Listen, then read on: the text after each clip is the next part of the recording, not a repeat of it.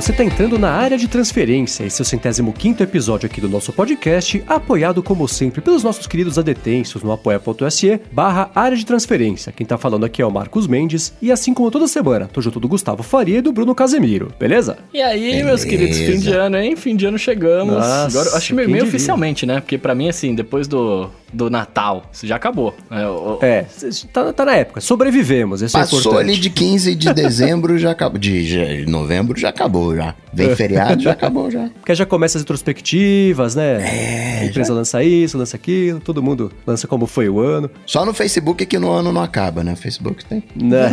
pois é. Sai notícia, ah, é engraçado assim, ah, o levantamento aqui, retrospectiva do ano, entre janeiro e outubro. Fala, como é de janeiro e outubro? Você, perde, você não tá incluindo dois meses na sua retrospectiva. Aconteceu bastante coisa em dois meses, né? O pessoal tá tão na ânsia de lançar retrospectiva que falta mês, falta pedaço. Enfim, vamos começar aqui com o follow-up do episódio passado. E o Bruno, você, você fez uma surpresa pós-episódio para todo mundo, né? Pros ouvintes e pra gente também, né? É, antes de falar isso, eu quero, eu quero, eu quero que alguém comente, né? Manda no Twitter, manda onde quiser. Se percebeu de verdade, do fundo do seu coração. E não vai falar, ah, eu percebi. Porque ninguém falou nada, tá ligado? É, então. Mas se percebeu alguma coisa de diferente no podcast na semana passada, né? É, porque você fez essa pergunta pra gente. E a gente falou, ué, não, né? Mas você inventou uma moda que explicou, inclusive, por que você não tava com a câmera exato, aberta, né? Que acompanhou aqui ao vivo, exato. tava vendo só seu avatar. O que, que rolou? O que, que você inventou, seu Bruno? Semana passada foi a semana que eu resolvi fazer testes com a minha vida, né? Eu falei, ah, deixa eu ficar sair sem iPhone, sem só com iPhone, né? De fazer umas coisas. E aí, cara, eu aproveitei no dia da gravação e falei, mano, deixa eu tentar fazer uma parada diferente. O legal é que eu, eu, eu tentei durante a gravação, né? Se desse ruim, tava perdido. Mas, uhum. mas falei, mano, como eu já faço isso normalmente, né? Vai que acontece, vai que dá certo. Eu gravei o programa inteiro do carro, mano, semana passada. Olha, eu não de acredito, dentro do carro. Não, não, não teve foto, não acredito. de dentro. É, eu devia ter aberto no final, que eu falei, mano, se der um ruim, os caras vão ficar bravos, porque eu tava no carro e tal. falei, não vou é, só você dublar tudo de novo. Também, também. Que, talvez eu tenha feito isso, a gente não sabe. Nunca saberemos. É, né? Nunca saberemos. mas olha, olha que da hora, eu gravei dentro do carro, com o ar-condicionado ligado, porque tava quente pra caceta, né? E eu fui pro carro justamente por causa disso também, né? Porque normalmente poderia ter ido gravar com o Mendes aí no loop e tal, confortável, pá. Mas eu quis fazer a experiência porque, velho, é, isso me liberta um pouco, saca? Eu tô vivendo essa onda aí de, de, de, de coisa de ficar fora de casa e gravar fora tal. Aí eu falei, será que eu consigo gravar por duas horas fora, tipo, direto e não vai dar tanta diferença?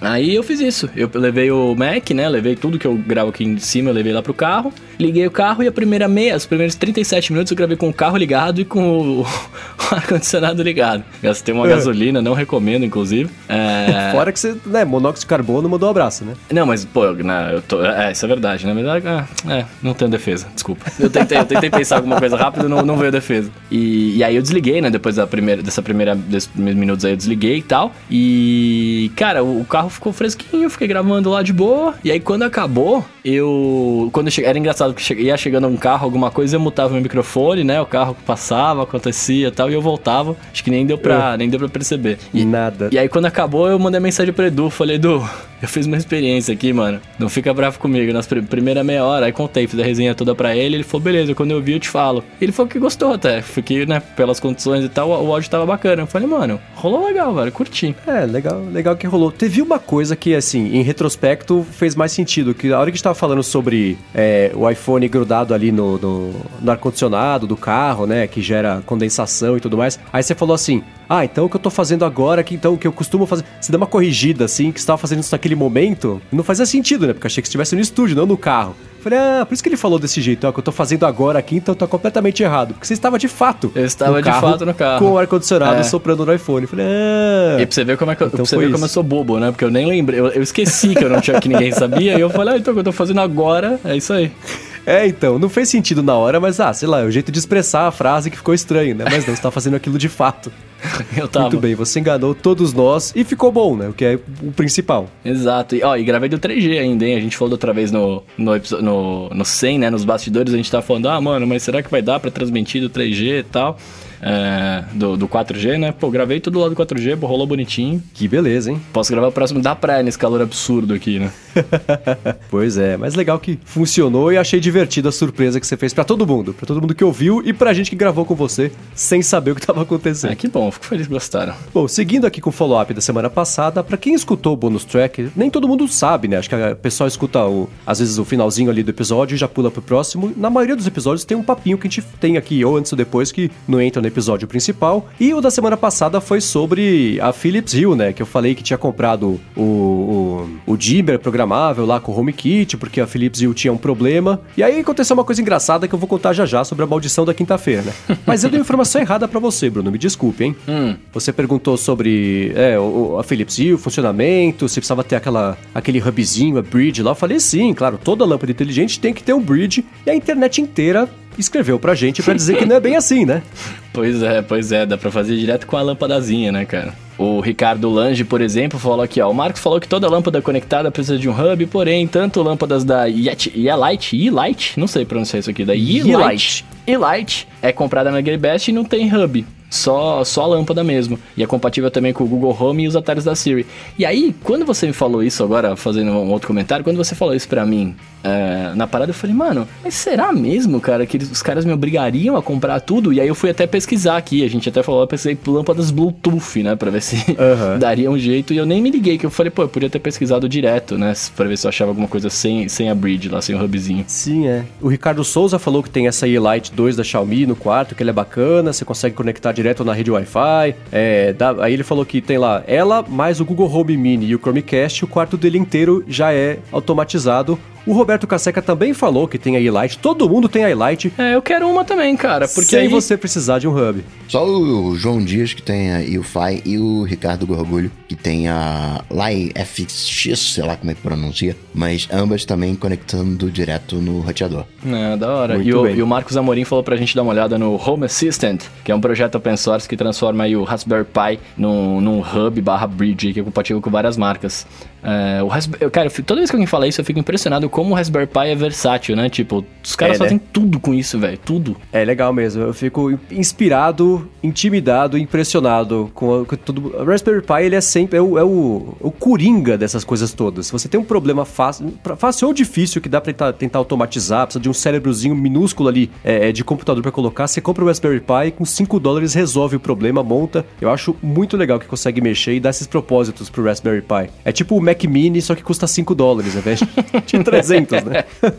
da hora, mas obrigado pela dica do, da E-Light aí, pessoal. Eu vou, eu vou pesquisar para colocar no meu quarto. E aí mata o Boa. meu problema de automatizar né, as coisas que eu moro com meus pais, posso automatizar só o meu quarto. Pois é. Agora, olha que curioso, né? Eu falei que o grande, um dos defeitos enormes que tinha na, na Philips Hue é que se você, sei lá, eu uso as lâmpadas em casa geralmente com a tonalidade branca. Uhum. Aí se acaba a luz ou se eu desligo, alguém desliga o interruptor e liga de novo, ela volta pro ajuste de fábrica que é o laranja horroroso. falei isso, né? Expliquei o problema todo. Cara, no dia seguinte que a gente gravou, a Philips atualizou o sistema dela e soltou um, um, um, lance que se chama Power, não sei o que lá, que faz ela lembrar qual era o último estado dela. Se acabar a luz, se alguém desligar, ela volta. Se está desligada, ela continua desligada. Se ela estava azul, ela continua azul. Se estava verde, continua verde. Resolveu exatamente o problema que passou anos sem estar resolvido, mas é claro que foi falar aqui na quarta-feira. Na quinta, a maldição da quinta-feira foi isso. Não foi o Air Power, né? Mas foi isso aí. Falei, olha só, hein? até isso a maldição da quinta-feira ataca. Ai, pois é, não quero nem ver o que vai acontecer amanhã, mas tudo bem.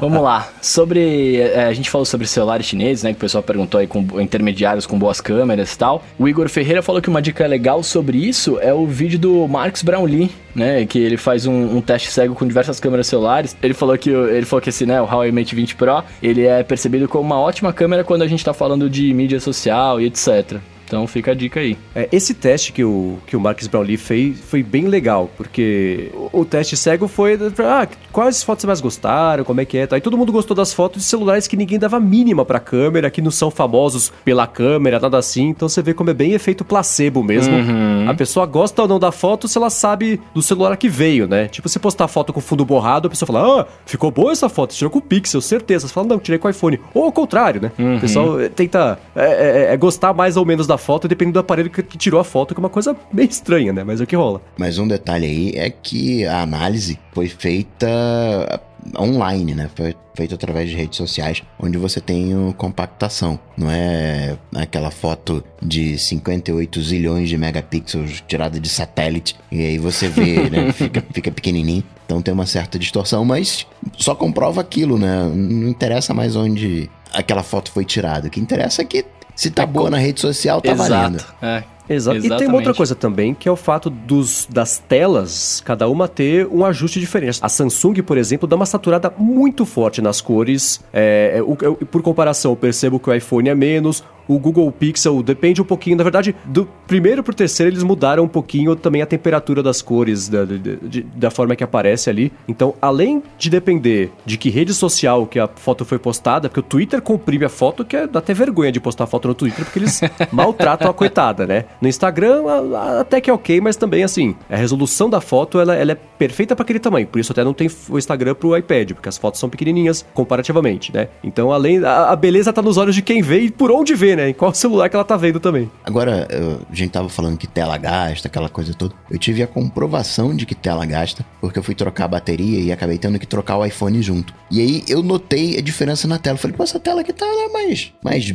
sei lá, brilhosa, brilhante, mas eu senti diferença na, na tela. É, tem mesmo. E ainda sobre esse assunto, o João Ferretti falou que o Mi A2 é o intermediário que tem uma câmera bem legal e tem um bom custo-benefício, e falou que tem o Mi A2 Lite, que também não é ruim e é mais barato. Assim, quando a pessoa fala que não é ruim, eu tendo a pensar que ela, ela evitou de falar que é bom. Então, não sei. Então, eu, talvez eu iria pro Mi A2, que ele falou que é bom, não falou que não é ruim. Mas tá aí mais uma dica. Obrigado, João Ferretti, por mais essa alternativa para quem tava atrás de um, um chinês intermediário bom com uma câmera excelente. Ainda sobre baterias, o Gabriel Ped falando que numa autorizada em Goiânia recusaram a troca da bateria do iPhone 10 porque tava na garantia. É aquilo da Apple, né? Sempre muito muito pessoal a relação, né? Cada um fala uma coisa de um jeito. Agora, na minha experiência de troca de bateria, teve uma coisa que eu achei impagável. Uma menina foi trocar a bateria e ela não tava com backup. E aí foi fazer, não, pode deixar, eu faço backup aqui na hora. Pegou o MacBook dela, que é o MacBook mais recente, mas ela não, não tinha o cabo Lightning. E aí pediu o cabo Lightning pro,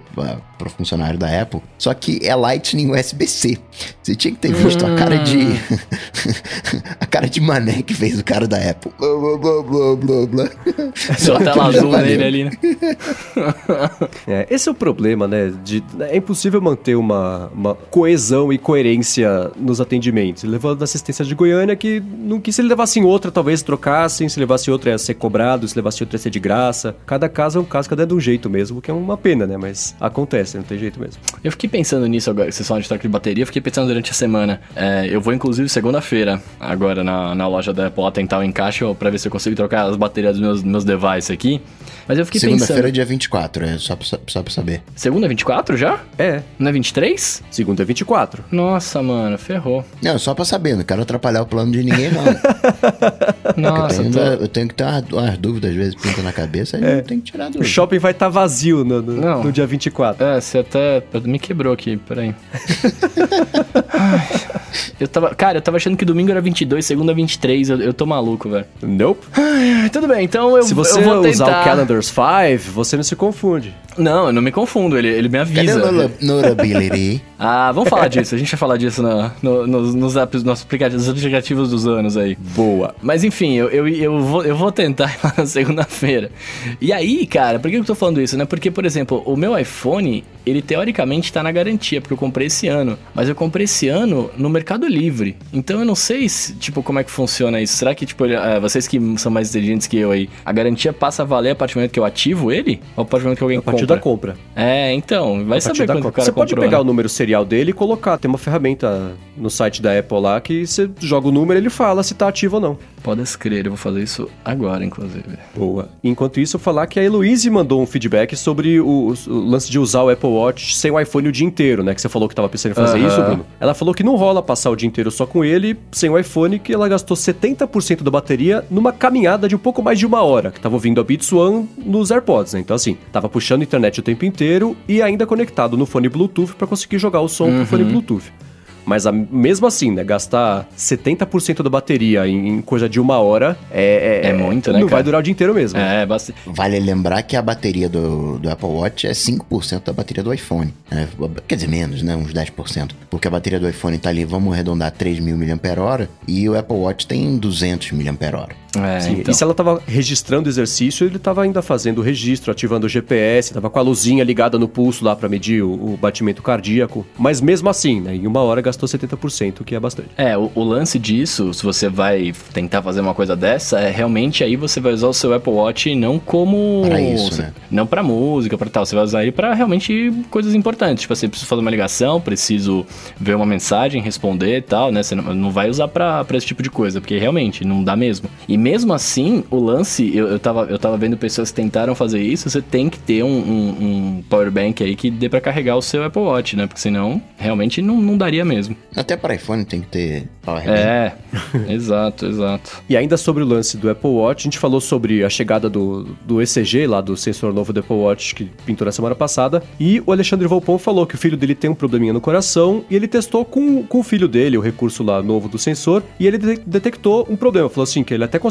mandar mandar o relatório que o Apple Watch tirou lá do, batimento com, o ECG pro médico do filho dele, e o médico falou, cara, isso aqui tá bem parecido mesmo com os relatórios que a gente tem aqui. Então, de novo, né, não é... E não somos médicos, deixa eu sempre falar isso pra gente tomar puxão de orelha. Mas é, é, é um diagnóstico bem assertivo, apesar de não ter, claro, que ser levado à risca como a única fonte de informação sobre o coração, que é uma coisa bem importante, né? Mas funciona aparentemente bacana. E pra gente fechar aqui, ó, é, o assunto que o Costa gosta, que o Costa gosta, Gosca. que o Costa Goca. que o Coca gosta, né? Sobre a cobertura, cobertura oleofóbica dos vidros dos dispositivos aí. O Gustavo tá falando que ele já usou película líquida da Protec no 6S dele e, e a da Spy, SpyGen, SpyGen, será, no, no, no iPhone X dele. É, e ele falou que nunca teve nenhum risco tal, iPhone, no, nenhum dos iPhones até o momento. E aí sobre a oleofobia, né, ele fala que tem uma super proteção ali que são as digitais, né, que são mais difíceis de marcar e a água também desliza sem manter, sem manter as gotas. Eu nunca ouvi falar sobre película é, líquida. eu ia falar isso agora, cara. Isso é algo? Como que será e essa é, película e é líquida? Antigo, e é antigo até. Mas que, Explica pra nós me aí, como é que, descreva, como que, é que é isso? isso? Não faço ideia. Se é um sprayzinho que você passa? É um, é um, é um líquido que você passa na frente. Que serve até, em tese, para você recuperar a, a camada oleofóbica original. Ah, não sabia que existia. Ele falou que comprou no Mercado Livre a película. Mas se é película ali. É isso, é película que você aplica uma, uma, uma camada por cima É, da tipo, tela. É, é- isso. é- é- entre aspas, é como se você encerasse o seu iPhone. Não fica aquela Ah, película. entendi, entendi. Que doideira, não conheci isso aí não. Muito bem, encerrado o follow-up, vamos lá. Chegou a hora, aguardada a hora, esperada a hora do terceiro prêmio Bola de Cristal ADT, com as coisas mais bacanas ou mais fails que aconteceram ao longo do ano. E como fizemos no ano passado, a gente repetiu a dose aqui. A gente tem, cada um vai ter o seu voto. A gente pode repetir, não tem problema que também nem, nem algumas categorias têm menos escolha do que as outras. E os adetensos, queridos adetensos, preencheram ao longo da semana um formulário lá no, no Google Sheets que a gente montou para também ajudar a escolher. Então tem aqui as três eleições, mais a eleição dos nossos queridos adetensos que conseguiram também participar daqui da brincadeira. E o que vocês acham? Vamos fazer por ordem alfabética de participantes, começando pelo Bruno, as rodadas? Começar vamos. pelos adetensos de A, gente. Ah, então tá. Eu Olha queria, como lá. o deles é o mais importante, eu queria deixar pro final, né, de, de cada categoria, mas pode ser do começo então. Então começar pelo aplicativo do ano. Os nossos queridos adetensos tiveram a manha de fazer quatro aplicativos empatarem como aplicativo do ano. Caramba. de- de- dessa vez. E foi, né? Eles elegeram o Apollo, que é o aplicativo do Reddit, né? Que o pessoal que gosta, que usa, gosta bastante. ele- O Apollo é um deles. Elegeram o Instagram também como aplicativo do ano. O Shortcuts da, da, da Apple, acho que vale, né? Porque não é aplicativo nativo, você tem que baixar, então é um app. E elegeram também o Spark, aplicativo de e-mail da Reddle, como os melhores aplicativos do ano. Eu concordo com. Peraí, antes, antes, antes de você concordar, Pois. peraí, não pode eu eu acho que essa votação foi fake porque o Reddit ninguém usa aqui no Brasil. É, eu- é, cara, Reddit, eu- tenho um certo preconceito contra o Reddit. Eu sei que é uma coisa imbecil minha, mas eu não sei, nunca me pareceu. Parece o tipo de site que eu vou, vou lá, vou ler, depois eu vou ter que lavar os olhos e a mão, sabe? Um site meio sujão, assim. Eu sei que tem coisas incríveis lá, que tem coisas bacanas, divertidas, mas quando eu penso no Reddit, eu não penso em coisas divertidas, eu penso em, em, em- em gente querendo imitar esses moleque besta que só quer saber de atacar os outros. É, é engraçado, eu nunca tive essa vontade. Até quando eu mexi, tentei mexer no Reddit, porque tem coisa bacana, muita notícia nasce lá e depois vira notícia, né? Dica de coisa, mas nunca entrou. Sempre senti um ambiente estranho, sabe? Não ficava à vontade na, na, naquele ambiente digital, eu desisti dele. Mas quem usa gosta bastante do Apollo. E o Reddit tem um aplicativo nativo também, não tem? Ou é esse Apollo que é o nativo deles? Não sei. Hum, não sei te falar, cara, também é. Mas enfim, eles Eu, eu elegeram não uso o esse aí. Sou brasileiro. é, né? Pois é. Mas aparentemente o pessoal usa e gosta bastante. Eu concordo com o, o Shortcuts e o Spark. Apesar de não usar o Spark, eu, eu gostaria de voltar se eu tivesse paciência de cadastrar os trocentos e-mails que eu tenho. Eu sairia do Airmail, que eu já falei que é um aplicativo que é bem lento pra arrumar os, os, os bugs. Mas o Shortcuts concordo plenamente que é um dos apps do ano. Não é a minha escolha, mas é um dos, dos bons apps do ano. Podia ser o app novo do ano, cara. Será que você escolheu? Pra app novo do ano? Será? Te descobri já. Mas antes disso, você tem que me falar qual que é o seu aplicativo do É, ano. eu queria, eu queria entender aqui o negócio. Falou, eh, o Shortcuts vale porque ele não é nativo. Eu não posso escolher aplicativo nativo? Pode, pode, pode. pode. É, porque eu tô entendendo que esse aplicativo do ano é o aplicativo que mais me ajudou ao longo dos anos, do ano, que mais me É. Você acha fez. que eu vou ter coragem de negar pra você a escolha do É. aplicativo nativo como app do Pô, ano? cara. Seria como negar a sua existência, claro que não. É, é, não. Tá, meu- então vamos lá. Meu aplicativo nativo do ano foi o de podcast, não tô zoando. Não foi de podcast, não. É, cara, esse ano, esse ano eu passei, né, tipo, uma transição de aplicativo, fui pegando umas coisas novas pra tentar me organizar e etc. E, e eu falei bastante do Notability aqui, né? A gente usei Ah. bastante, etc. Mas, cara, posso usar, posso desusar, posso fazer um monte de coisa. Usei bastante enquanto eu tava né, estudando e tal. Mas, cara, eu sempre volto pro nativão de notas, cara. Eu gosto É muito mesmo? dele, eu sempre volto. E eu voltei de novo. Vou dizer por que, que eu voltei, né? É, eu uso muito, mas muito a tela do. aquela central de controle ali, né? E o aplicativo nativo tem um botãozinho ali pra você colocar de notas pra você escrever uma nota rápida. E isso pra mim é matador, tá ligado? Que é a mesma coisa quando eu quero essa lanterna, tirar uma foto tal, que tá tudo rapidão, é, calculador ali, tem as, tem as notas. E aí eu vou lá, anoto o negócio rapidão, pá, e aí depois eu tinha que pegar de lá e transferir pra, pro Notability, por exemplo, pra outro lugar que eu quisesse. Falei, mano, eu vou voltar pra cá, cara. Aqui é mais fácil, eu gosto do layout. Eu separo, quer ver? Ó, que da hora. Eu separo meus. Eu nunca tinha falado isso pra vocês, mas eu coloco emojis do lado das minhas pastinhas, tá ligado? Não sei se dá pra ver Ah, na bem, câmera aí bem mais fácil de achar, né? fica mais fácil de achar, saca? Então, cara, eu, eu, eu, eu acho que assim, sempre quando a gente pensa em tecnologia, quando a gente pensa em aplicativos e tudo mais, é, não, não só você tem que ver como que esse negócio te ajuda ao seu dia a dia, né? No seu dia a dia, mas também como você consegue se adaptar a ele, né? Porque não adianta você pegar um aplicativo mó da hora e não conseguir se adaptar em nada e, enfim, e falar que ele é uma porcaria. Na verdade, não, só não serve pra você, né? E aí é isso, tá ligado? Eu, eu vou eleger o meu com notas, que eu sempre volto, sempre fico e tá aí comigo firme e forte. Um abraço pro Rambo, Muito que eu sei que bem. ele gosta também. Nota sendo honrado com o desejado reconhecimento mundial do, do, do prêmio Melhores do Ano do ADT. Boa. E você, seu Coca? Bom, eu concordo com os adetêncios nos aplicativos da Siri. Acho que se eu tivesse que pensar um, eu pensaria os aplicativos da Siri. Mas como eles já pensaram, eu vou selecionar um outro. Eu vou pegar o Things, a, a versão que saiu esse ano, porque foi um alento, foi um respiro novo. Não, não trouxe nada de novo nem nada, mas a maneira como eles conseguiram. O Things ele é um aplicativo muito bacana de produtividade para gerenciar tarefas, mas a galera do, do, do- do- né, os alemães lá do Things eles são muito lentos em fazer a coisa. Eles não têm uma agilidade. E eles trouxeram agora esse ano um design bacana, né, que ficou gostoso de usar. Né? Eu queria. Não uso o, o Things, uso o OmniFocus, mas eu queria no OmniFocus essa leveza que o Things atingiu em 2018. Tá bom. E seu Mendes? Então, eu acho que eu já elegi esse aplicativo como o melhor pra mim no ano passado e reafirmo a eleição. E se eu não elegi no ano passado, eu elejo esse ano, que é o Ulisses. Pra mim, é, acho que se eu somasse todo o tempo que eu passei, tanto no iOS quanto no Mac, desse ano inteiro, em algum aplicativo, o Ulisses seria mais do que vários outros juntos. Eu vivo dentro do Ulisses pra produzir 100% dos textos que eu faço, tanto de roteiro quanto de freela, de coisas que não tem nada a ver com, com, com a- o trabalho mesmo do dia a dia, anotação, qualquer coisa, tá sempre no Ulisses. E nesse ano eles soltaram uma atualização que eu adorei, que tem o lance de você conseguir é, estabelecer objetivos, né? Se você quer escrever um livro, por exemplo, você estabelece objetivos diários, semanais, mensais, do quanto você tem que escrever, ele fica te incentivando a fazer isso. Ele tem no iPad, né, no iOS, na verdade, suporte a imagens, que é uma coisa que o Drafts, por exemplo, que eu usava antes, não tinha, e é muito bom esse lance de suporte a imagens. Tem um negócio bacana que a hora que você. Eu tô, sei lá, tô, tô num, com um título. Eu uso isso todo dia pro loop matinal, né? Tem o título da matéria. Eu vou no site, copio o link, seleciono o texto e colo, ele já aplica o link por cima do texto, que é um jeito infinitamente mais rápido de fazer isso do que qualquer outro, de você ter um ajuste, até apertar lá o Command K pra, que geralmente é o atalho para você conseguir inserir um, um, link, né? Ele tem o lance também de você conseguir abrir arquivos externos e ele faz a referência ao arquivo dentro do documento. Então, se sei lá, eu tô no Ulysses, mas tô linkando com um documento do Keynote. Eu consigo a partir dele já puxar para conseguir abrir o Keynote, editar o negócio que vai estar tá lá no, no Files do iOS, a partir. Então funciona do jeito integrado, que é bem bacana. E a sincronia dele para mim foi a que melhor funcionou na história de qualquer coisa. É mais rápido do que até o Dropbox, é bem mais rápido do que o Notas, infinitamente mais rápido do que o Drafts, que eu tinha um problema seríssimo de sincronia. E, e, e Evernote nem se fala. Né?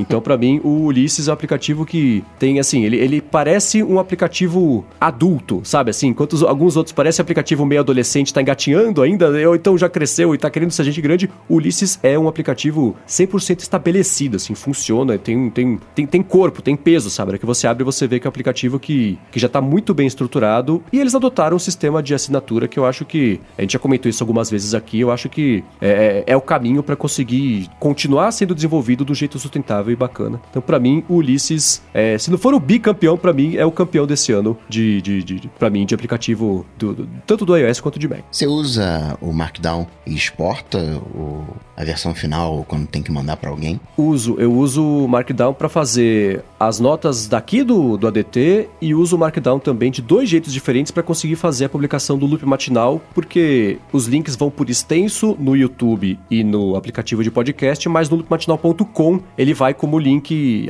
hiperlink mesmo, né? E dos dois eu uso o Markdown para fazer, porque assim, demorou, mas eu consegui aprender a escrever em Markdown. É, a, a, eu consegui internalizar a sintaxe, não preciso mais do, da, da ferramenta automática que converte em Markdown. Né? E eu consigo visualizar depois o Markdown já como HTML, por exemplo, e isso já poupa um tempão e é, é bem bacana, é bem eficiente. Bom, mano, muito bom. Bom, do aplicativo do ano, a gente vai para o aplicativo novo do ano, né? Que aplicativo foi lançado esse ano, que fez a maior diferença, que foi o mais bacana, que o pessoal mais gostou. E vamos começar pelos nossos queridos adetêncios, que elegeram o quase polêmico 1.1.1.1, né? Da Cloudflare, que é a VPN, mas não é, né? Teve aquele lance todo, que acho que foi com o Claro Pires, que, que falou sobre... Que levantou umas questões sempre importantes serem levantadas quando o assunto é mexer com a conexão e privacidade e segurança. E o pessoal elegeu o 1.1.1.1 como o app novo do ano, na, na opinião dos nossos queridos adetêncios que participaram aqui da, da votação. Outro que eu concordo, principalmente em épocas de privacidade, de Facebook, porque tem um elemento em algumas pessoas, a gente, empresas, a gente tem que confiar. E a gente acaba confiando muito na nossa operadora de internet. E talvez não seja né, tão confiável assim. E o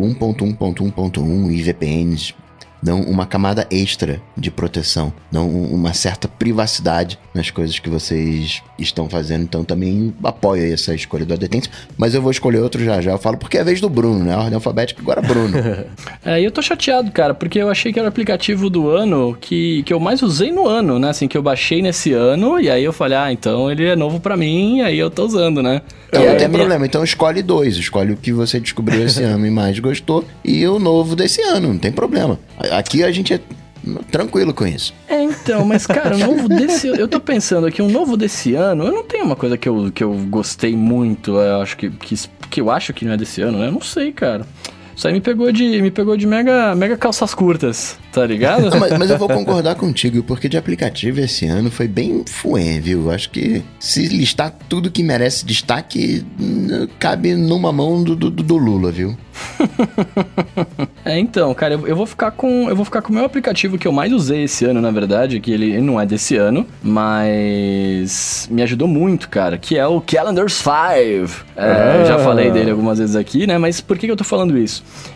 Eu sempre fui um cara que. É, como eu posso dizer? Eu sempre fui um cara que, que assim, eu, go, eu, eu, eu gostava de me organizar num, sentido de tipo, ah, eu quero fazer as coisas certinho, mas eu, eu não, não, não gostava de parar pra ficar anotando e coisando, né? E ter uma agenda. Só que eu comecei a ficar velho e comecei a ver que isso é importante, porque a gente esquece as coisas, né, velho? É, é, infelizmente, né? E aí eu comecei a usar o Calendar 5, que foi a primeira vez que eu baixei um aplicativo né, voltado para isso, porque eu sempre falava, ah, tem aqui o calendário calendário nativo, né? Tem os lembretes que é uma vergonha, mas existem e tal. E, cara, eu comecei a usar o Calendars 5 e eu achei animal por, por conta do que eu já falei, né? Que ele junta as duas coisas, o calendário com os lembretes. E é bacana porque tudo que você coloca lá, ele automaticamente vai pro seu calendário normal mesmo, né? O calendário nativo e os lembretes nativos, então fica tudo lá bonitinho. A interface é tranquila e depois que eu comecei a usar ele, é, pasme, eu não, não perdi mais nenhum, nenhum compromisso, né? Tipo, quase nada, assim, saca? Então, eu, eu tô curtindo bastante. Ele, a, a, interface me ajuda muito. Tipo, eu fiz um monte de listinha lá de coisas tal, e que tá me ajudando a controlar uma monte de, de de coisas da vida mesmo, de trampo e tal, que antes eu fazia, tipo, tudo no notas e acabava perdendo porque eu esquecia de olhar a nota e tal. É, tá bem da hora, velho. Então fica aí Calendar 5 como meu aplicativo novo do ano. Eu vou com um aplicativo que veio esse ano. Acho que merece destaque, principalmente porque a gente tem uma fusão de, de de áreas que é bem complicado. Eu gostaria muito, se tem uma função no Evernote que eu gostaria que tivesse comportamento desse aplicativo, é a questão dos lembretes no Evernote. Porque acaba que você tem uma certa produção de textos, você tem as suas anotações, é um notas com meio calendário, é um notas com lista de tarefas acaba juntando isso. Para quem de alguma maneira trabalha com criação, que trabalha com gerência, cria conteúdo, você precisa disso, você precisa preparar o texto, você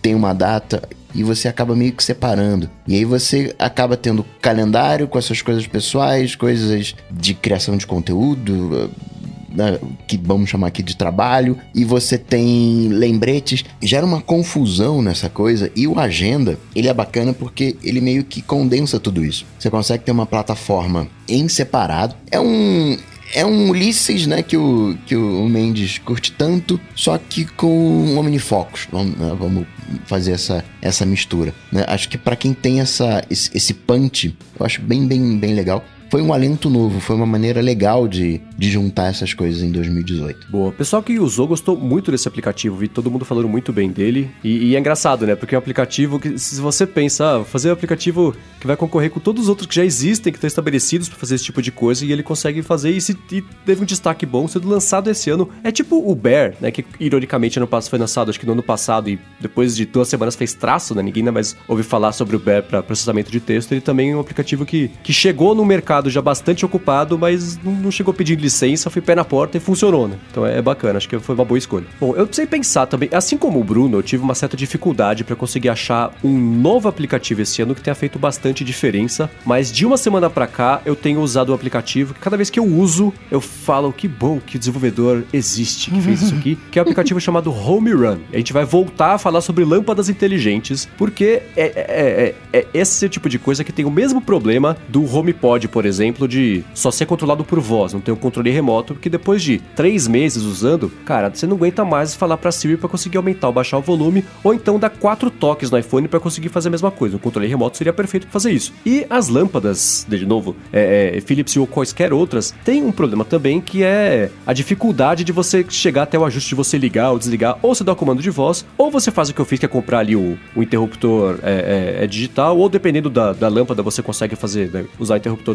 mas como eu não conseguia, eu sempre quis um jeito de no Apple Watch eu conseguir ligar ou desligar a lâmpada com um toque, né? Eu, hum. eu ligo o Apple Watch, eu toco num botão, que é uma complicação, qualquer coisa assim, e já consigo acender ou apagar ou ativar uma cena. E isso, por mais fácil e por mais corriqueiro que possa parecer, não existia até hoje, né? Mais próximo que tinha disso era agora que chegou no, na complicação do Apple Watch do HomeKit, você tocar na complicação, aí ele lança o aplicativo, aí você tem que dar um scroll no, dentro do aplicativo para para olhar as suas cenas, porque cada uma ocupa a tela inteira do Apple Watch, que é uma coisa meio besta, porque tipo, podia ocupar bem menos espaço para caber mais, né? Você conseguir ter um menu é, que você consegue acessar ali. E saiu na semana passada, ou retrasada, não faz um mês saiu esse aplicativo chamado Home Run, que faz exatamente isso. Aí eu cadastro, eu tenho agora aqui na, no meu Apple Watch uma complicação que eu toco, ele acende a luz da sala de casa, que é a, que eu, a principal que eu chego, que às vezes não funciona lá o, o recurso de cerca eletrônica e digital para conseguir ligar quando eu tô chegando perto de casa. Agora eu, eu entro, se não ligou, eu olho pro relógio, toco no botão e pum, já acende a luz de casa. E é um aplicativo que funciona direitinho, como você queria que ele funcionasse desde o começo, que não tinha esse comportamento nem no aplicativo da Philips, nem no aplicativo do, do, da, da, do próprio Home, lá, o aplicativo do, do HomeKit. E ele é feito com cuidados tão simples, mas o aplicativo dele, ele tem a mesma estética do aplicativo do Apple Watch, hum. né? Porque você olha, ele é um aplicativo de, de ambiente do Apple Watch, então faz sentido. Então você já bate o olho, você sabe exatamente onde vai estar cada coisa, onde vai funcionar, a hierarquia visual dele já é parecida. Ele é 100% customizável para a complicação do Apple Watch, que é ótimo, né? Eu já falei que eu não gosto de colocar muitas cores brilhantes ali na face do meu Apple Watch, então eu consegui cadastrar uma lâmpada pequenininha que tem um, um, uma cor cinzinha também bem, bem sutil para você conseguir usar, então não, não agride o olho cada vez que você olha. E ele tem coisas que faltam no HomeKit, como por exemplo, né? Mais ícones do que os quatro que existem até hoje para simbolizar coisas diferentes. No HomeKit você tem uma casinha, você tem uma lâmpada, você tem um abajur e uma outra coisinha, sei lá. Nesse aqui você tem trocentos glifos diferentes para você colocar trocentas cores diferentes, como se fosse o workflow, para ficar mais fácil de você bater o olho e saber que aplicativo, que, que acessório você vai ativar, que cena você vai ativar. Melhor do que ter quatro ícones, né? Revezando entre eles, mudando um pouquinho a cor para conseguir identificar. E, e, de novo, assim, é, é, é, é, um resolve um problema simples, mas que sempre existiu. Assim como a Philips levou seis anos para resolver o negócio da lâmpada, que só agora soltou, até hoje esse outro problema não estava resolvido e o Home Run resolveu, por isso que eu gostei muito, apesar de ter conseguido conseguido chegar aí aos 45 do segundo tempo. Ele é meu app do ano porque eu já sei que já, já funcionou, já rolou. Ele vai resolver um problema pro resto da vida agora, que é o jeito mais fácil de acender a lâmpada. Porque o Anderson Silva falou, cara, esse é um tipo de, de problema de primeiro mundo terrível, né? Mas ainda assim era um problema e agora está resolvido, né? Então, por isso que o Home Run entrou como meu. Seria a atualização do, do Sleep, do Auto Sleep, né? Eu ia tentar roubar no jogo aqui e colocar a atualização como app do ano. Mas depois que chegou esse, não teve nem, nem, nem competição. O Home Run virou meu aplicativo do ano. Muito bom, muito bom, muito bom. Vamos de gadgets então agora, é isso? Vamos lá, gadgets do ano. Gadgets do ano. Cara, eu tive dificuldade, sabia, para escolher os meus? É mesmo? É, porque eu uso, eu tenho vários gadgets aqui que são essenciais no meu dia a dia. E eu falei, velho, eu não sei, eu não sei o que eu coloco. Aí eu coloquei dois e aí falando sobre eles, provavelmente durante a, a, a o papo sobre eles eu vou acabar escolhendo um, tá ligado? É, mas aí, cara, antes de falar os meus, né, obviamente, vamos falar dos nossos adetêncios aqui. E eles elegeram o Apple Watch Series 4 como, como gadget do ano. Olha que coisa da hora. E, e assim, eu, eu, eu tô usando o meu Apple Watch, né, bastante. É, eu elegeria o meu também como gadget do ano, né? Então, assim, o, o 4 com sensores novos ou não, enfim. é, ah, seria uma tô, boa escolha, tô, tá ligado? Tô de olho, tô de olho aí. Alguém falou essa semana, eu não lembro quem foi, desculpa, mas falou que o sensor é tipo o sensor de Schrödinger. Tem e não tem ao mesmo tempo, depende do que cada um prefere acreditar. O, esse foi outro tiro certeiro do, dos adetêncios, porque, de coração, a única coisa que eu tive vontade de comprar esse ano foi o Series 4. Olha lá. Esse, assim, tabulando os resultados, o Apple Watch foi o que ganhou com mais de todas as categorias. Ficou tudo meio equilibrado. Ele, o aplicativo teve quatro empates. O de gadget do ano, o Apple Watch venceu disparado. Não teve nem chance pro, nem pro segundo lugar, que tinha sido o iPad Pro, por sinal, mas o Apple Watch ganhou. É, cara, então. É, a gente já falou sobre ele algumas vezes aqui, né? Ele, ele parece finalmente o produto que tinha que ter sido desde o começo. Ele entrega a promessa de 2015, né? funciona direitinho, responde rápido, tá, tá, tá, ficando maduro esse negócio. Eu também concordo que foi uma excelente escolha. Posso falar o meu aqui então agora? Diga o seu, Bruno, qual foi? Seu gadget do ano. Meu gadget do ano, então, ó, eu, eu, eu coloquei os dois que eu tinha comentado, né? Eu, eu, eu tô nessa dúvida. E o primeiro deles, que eu acho que eu até falei dele ano passado, eu não lembro agora se ano passado eu falei do Switch ou se eu falei. ou se eu falei desse né? Mas o, o primeiro que eu coloquei aqui é o meu microfone, né? Velho de guerra, o meu Apodi Mic aqui da, da Apodi. é, porque, cara, eu trabalho com ele o dia inteiro, né? E aí, como eu tenho ficado mais tempo na rua e ele é pequenininho, é fácil de levar, né? Tipo, funciona muito bem no, no iOS, eu ia colocar ele, porque é, é, é de longe a coisa que eu mais uso o dia inteiro. Só que esse ano, no começo do ano, eu acabei comprando o Apple Watch, né? O Series, Series 3. E, e cara, eu, eu fiquei, né? Todo mundo sabe que eu fiquei eh, maravilhado e apaixonado, assim, com, com o Watch, né? Claro que, assim, é, eu não uso ele pro lance da saúde, como o Mendes usa, né? Pra gamificação e tudo mais. Tipo, eu uso ele pra outra parada, né? Tipo, é, eu acabo usando bastante a face modular do Apple Watch, né? Que você tem lá a, a, as, as informaçõezinhas bonitinhas. E, assim, ele me permitiu, velho, ficar mais, entre aspas, gigantes aqui, desconectado. Porque, tipo, é, a partir do momento que eu, que eu tenho ele, eu, eu deixei realmente mais o iPhone um pouquinho de lado meu, durante o meu dia ali, pegava quando tinha que gravar, quando tinha que fazer alguma coisa, mas deixei mais de lado e, e fiquei mais olhando para as pessoas, mais fazendo coisas importantes, né? Tipo, de convívio social, que antes eu não fazia, que eu ficava toda hora pegando o celular para ver se tinha acontecido alguma coisa, tá ligado? Tipo, então, é, eu, eu, eu, acho que eu acho que é, cara. Eu acho que eu vou eleger o Apple Watch como meu, meu gadget do ano, tá ligado? Boa. Com o segundo lugar, então, com o microfone Apogee. Com o segundo lugar com o microfone. Até porque, assim, é, falando de, de convívio social e etc, mas, cara, tem, é, tem a lanterninha lá, que até o blog do iPhone fez recentemente a, a, uma matéria falando que ninguém lembra dela tal. Eu lembro, tá aqui, uso todo dia, quase. É, tem um negócio que é muito importante, pelo menos para mim, velho, que é o negócio de você localizar o iPhone, saca? É, eu, eu, com uma certa frequência fico, não fico sem, mas tipo, eu tô mexendo ali e falo, nossa, onde eu coloquei meu iPhone aqui, cara? E aí eu aperto lá o botãozinho de localizar. Pensei que ele caía no chão, caía, caía no chão, cara, onde é que ele caiu? aí você pedia pra, pra saber Vai é parar no mesmo mundo das palhetas, que a palheta cai no chão e some, caneta Bic também, o iPhone é, faz essa também, é, caiu que aí você, aí você né, deita no chão, fica olhando de lado pra ver né, o perfil, pra, pra achar o... pra saber onde é que caiu. É... Mas, mas é, tirando as zoeiras, vocês estão me tirando a parte aí, é, às vezes eu, eu não, como eu não tô mais mexendo nele com frequência, eu falo, mano, onde que eu coloquei, né? Tipo, em casa, né? Fora de casa, lógico que não. Fora de casa ele tá sempre comigo. E aí, cara, né, ouvir música, ouvir podcast, é, é, é uma parada bem da hora. Eu, eu, ele, ele é o meu eleito do ano, meu gadget do ano. Gadget do ano. Bom, a única coisa que de fato eu tive vontade de comprar foi o Series 4. Tem o iPad Pro, que é um monstrão. Acho que vai definir o modelo computacional dos próximos anos. Olha ligando só. ali com, com os smartphones. Mas não me deu vontade de comprar porque não faz nada que né, os outros iPads não passam. Então eu vou selecionar esse ano, vou chamar de Hearables, vou chamar do, dos AirPods genérico, que tem muita alternativa legal, muita alternativa bacana. E é um produto que eu tive vontade de comprar de novo. Meus AirPods, né?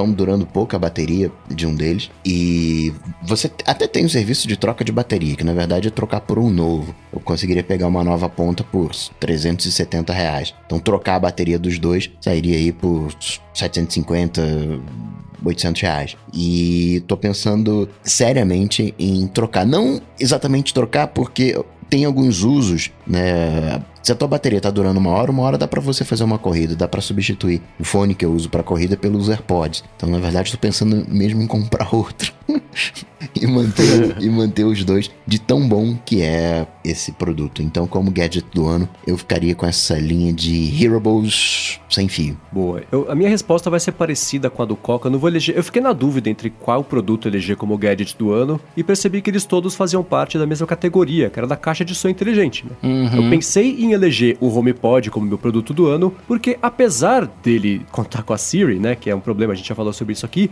ele é um produto que, assim, fazia tempo que, que especialmente a Apple não lançava uma coisa que funciona lisinha do começo ao fim, sabe? Assim, você tira da caixa, você coloca o iPhone perto, ele já configura, é, o som de fato é bom, não teve nenhum problema, não teve nenhum gate, não teve nada, funcionou, é uma coisa que funciona. É pouco do It Just Works, né? Que era, inclusive, o slogan há muito tempo da Apple. Então, assim, a experiência com ele tem sido excelente e, e qualidade de som muito bacana. Eu escuto mais música em casa por causa dele. Enfim, é um, é um produto bacana de se ter. E assim como com os wearables, você só vê o valor, né? Ele ia ter com, com relógio, com, com... É, é relógio, é wearable, então. É, com óculos inteligente também. É, só a hora que você usa, você percebe se existe ou não espaço para ele na sua vida. Pode não existir, mas é um test drive que vale a pena fazer. Uhum. É, por outro lado, a Siri, a, a, a, faz falta a Siri não ter um cérebro, né? E eu tenho a comparação com o Google Assistente que eu tinha do Google Home e todo o resto é muito bom de ter também. É, é, fazer as consultas, de, tanto de previsão do tempo quanto de, de, de, enfim, consultas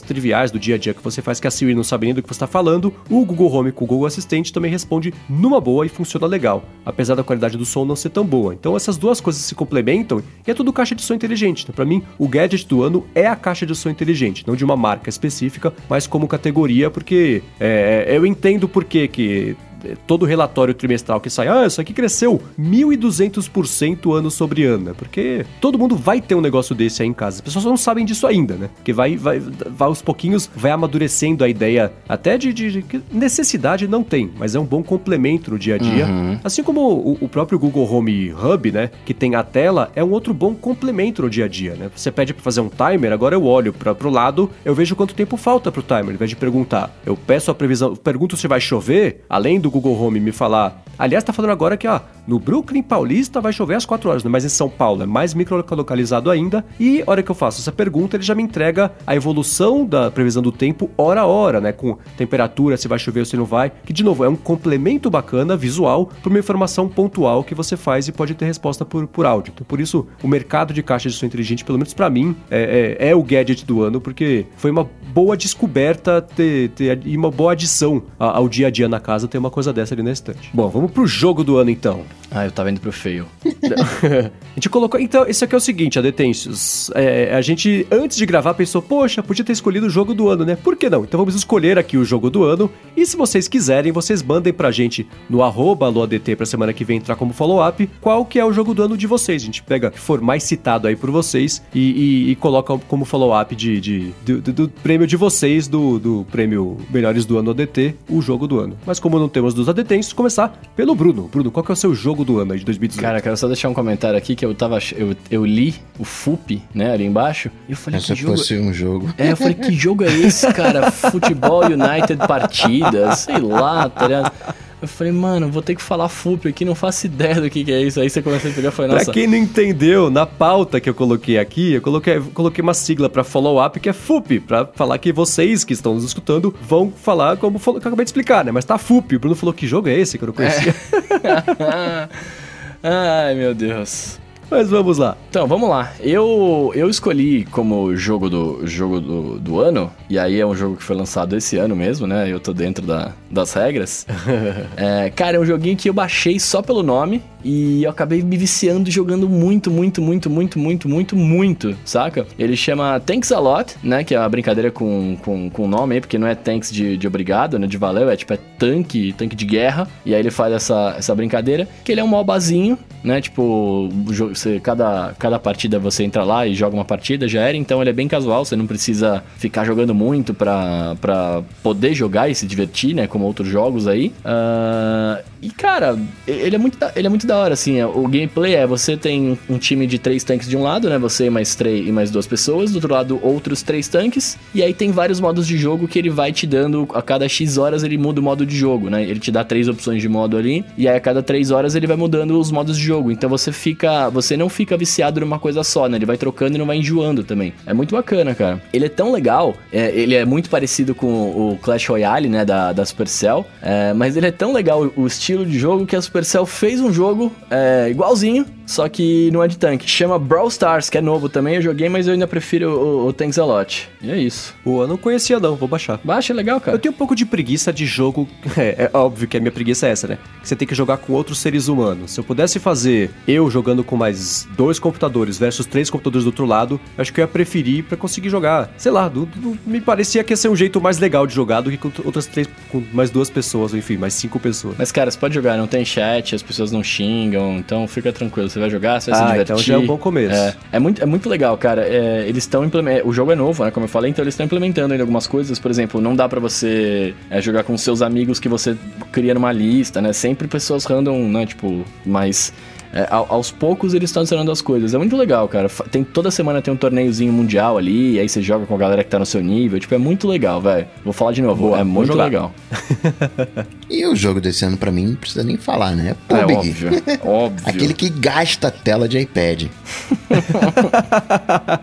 PUBG é uma tendência, né? Esses jogos de, de batalha coletiva. Tendência, você tem um mundo semi-livre, você conversa com as pessoas, você tem aquela interação. Não é um jogo de 100% de atenção, você consegue. As partidas são relativamente longas, meia hora cada partida, mas você consegue fazer outras coisas, né? Você pode estar ouvindo um podcast, alguma coisa, naquele momento de, de, de descanso e estar tá jogando. Você pode marcar com amigos e bater um. atualizar as conversas com os amigos. E, assim, o, acertaram em cheio nessa. com o PUBG ou Fortnite, né? Tem algumas diferencinhas, mas é o, o, o mesmo punch. É isso que eu ia perguntar, assim, a impressão, olhando de fora, porque eu não jogo. Eu não jogo justamente porque é contra as pessoas, né?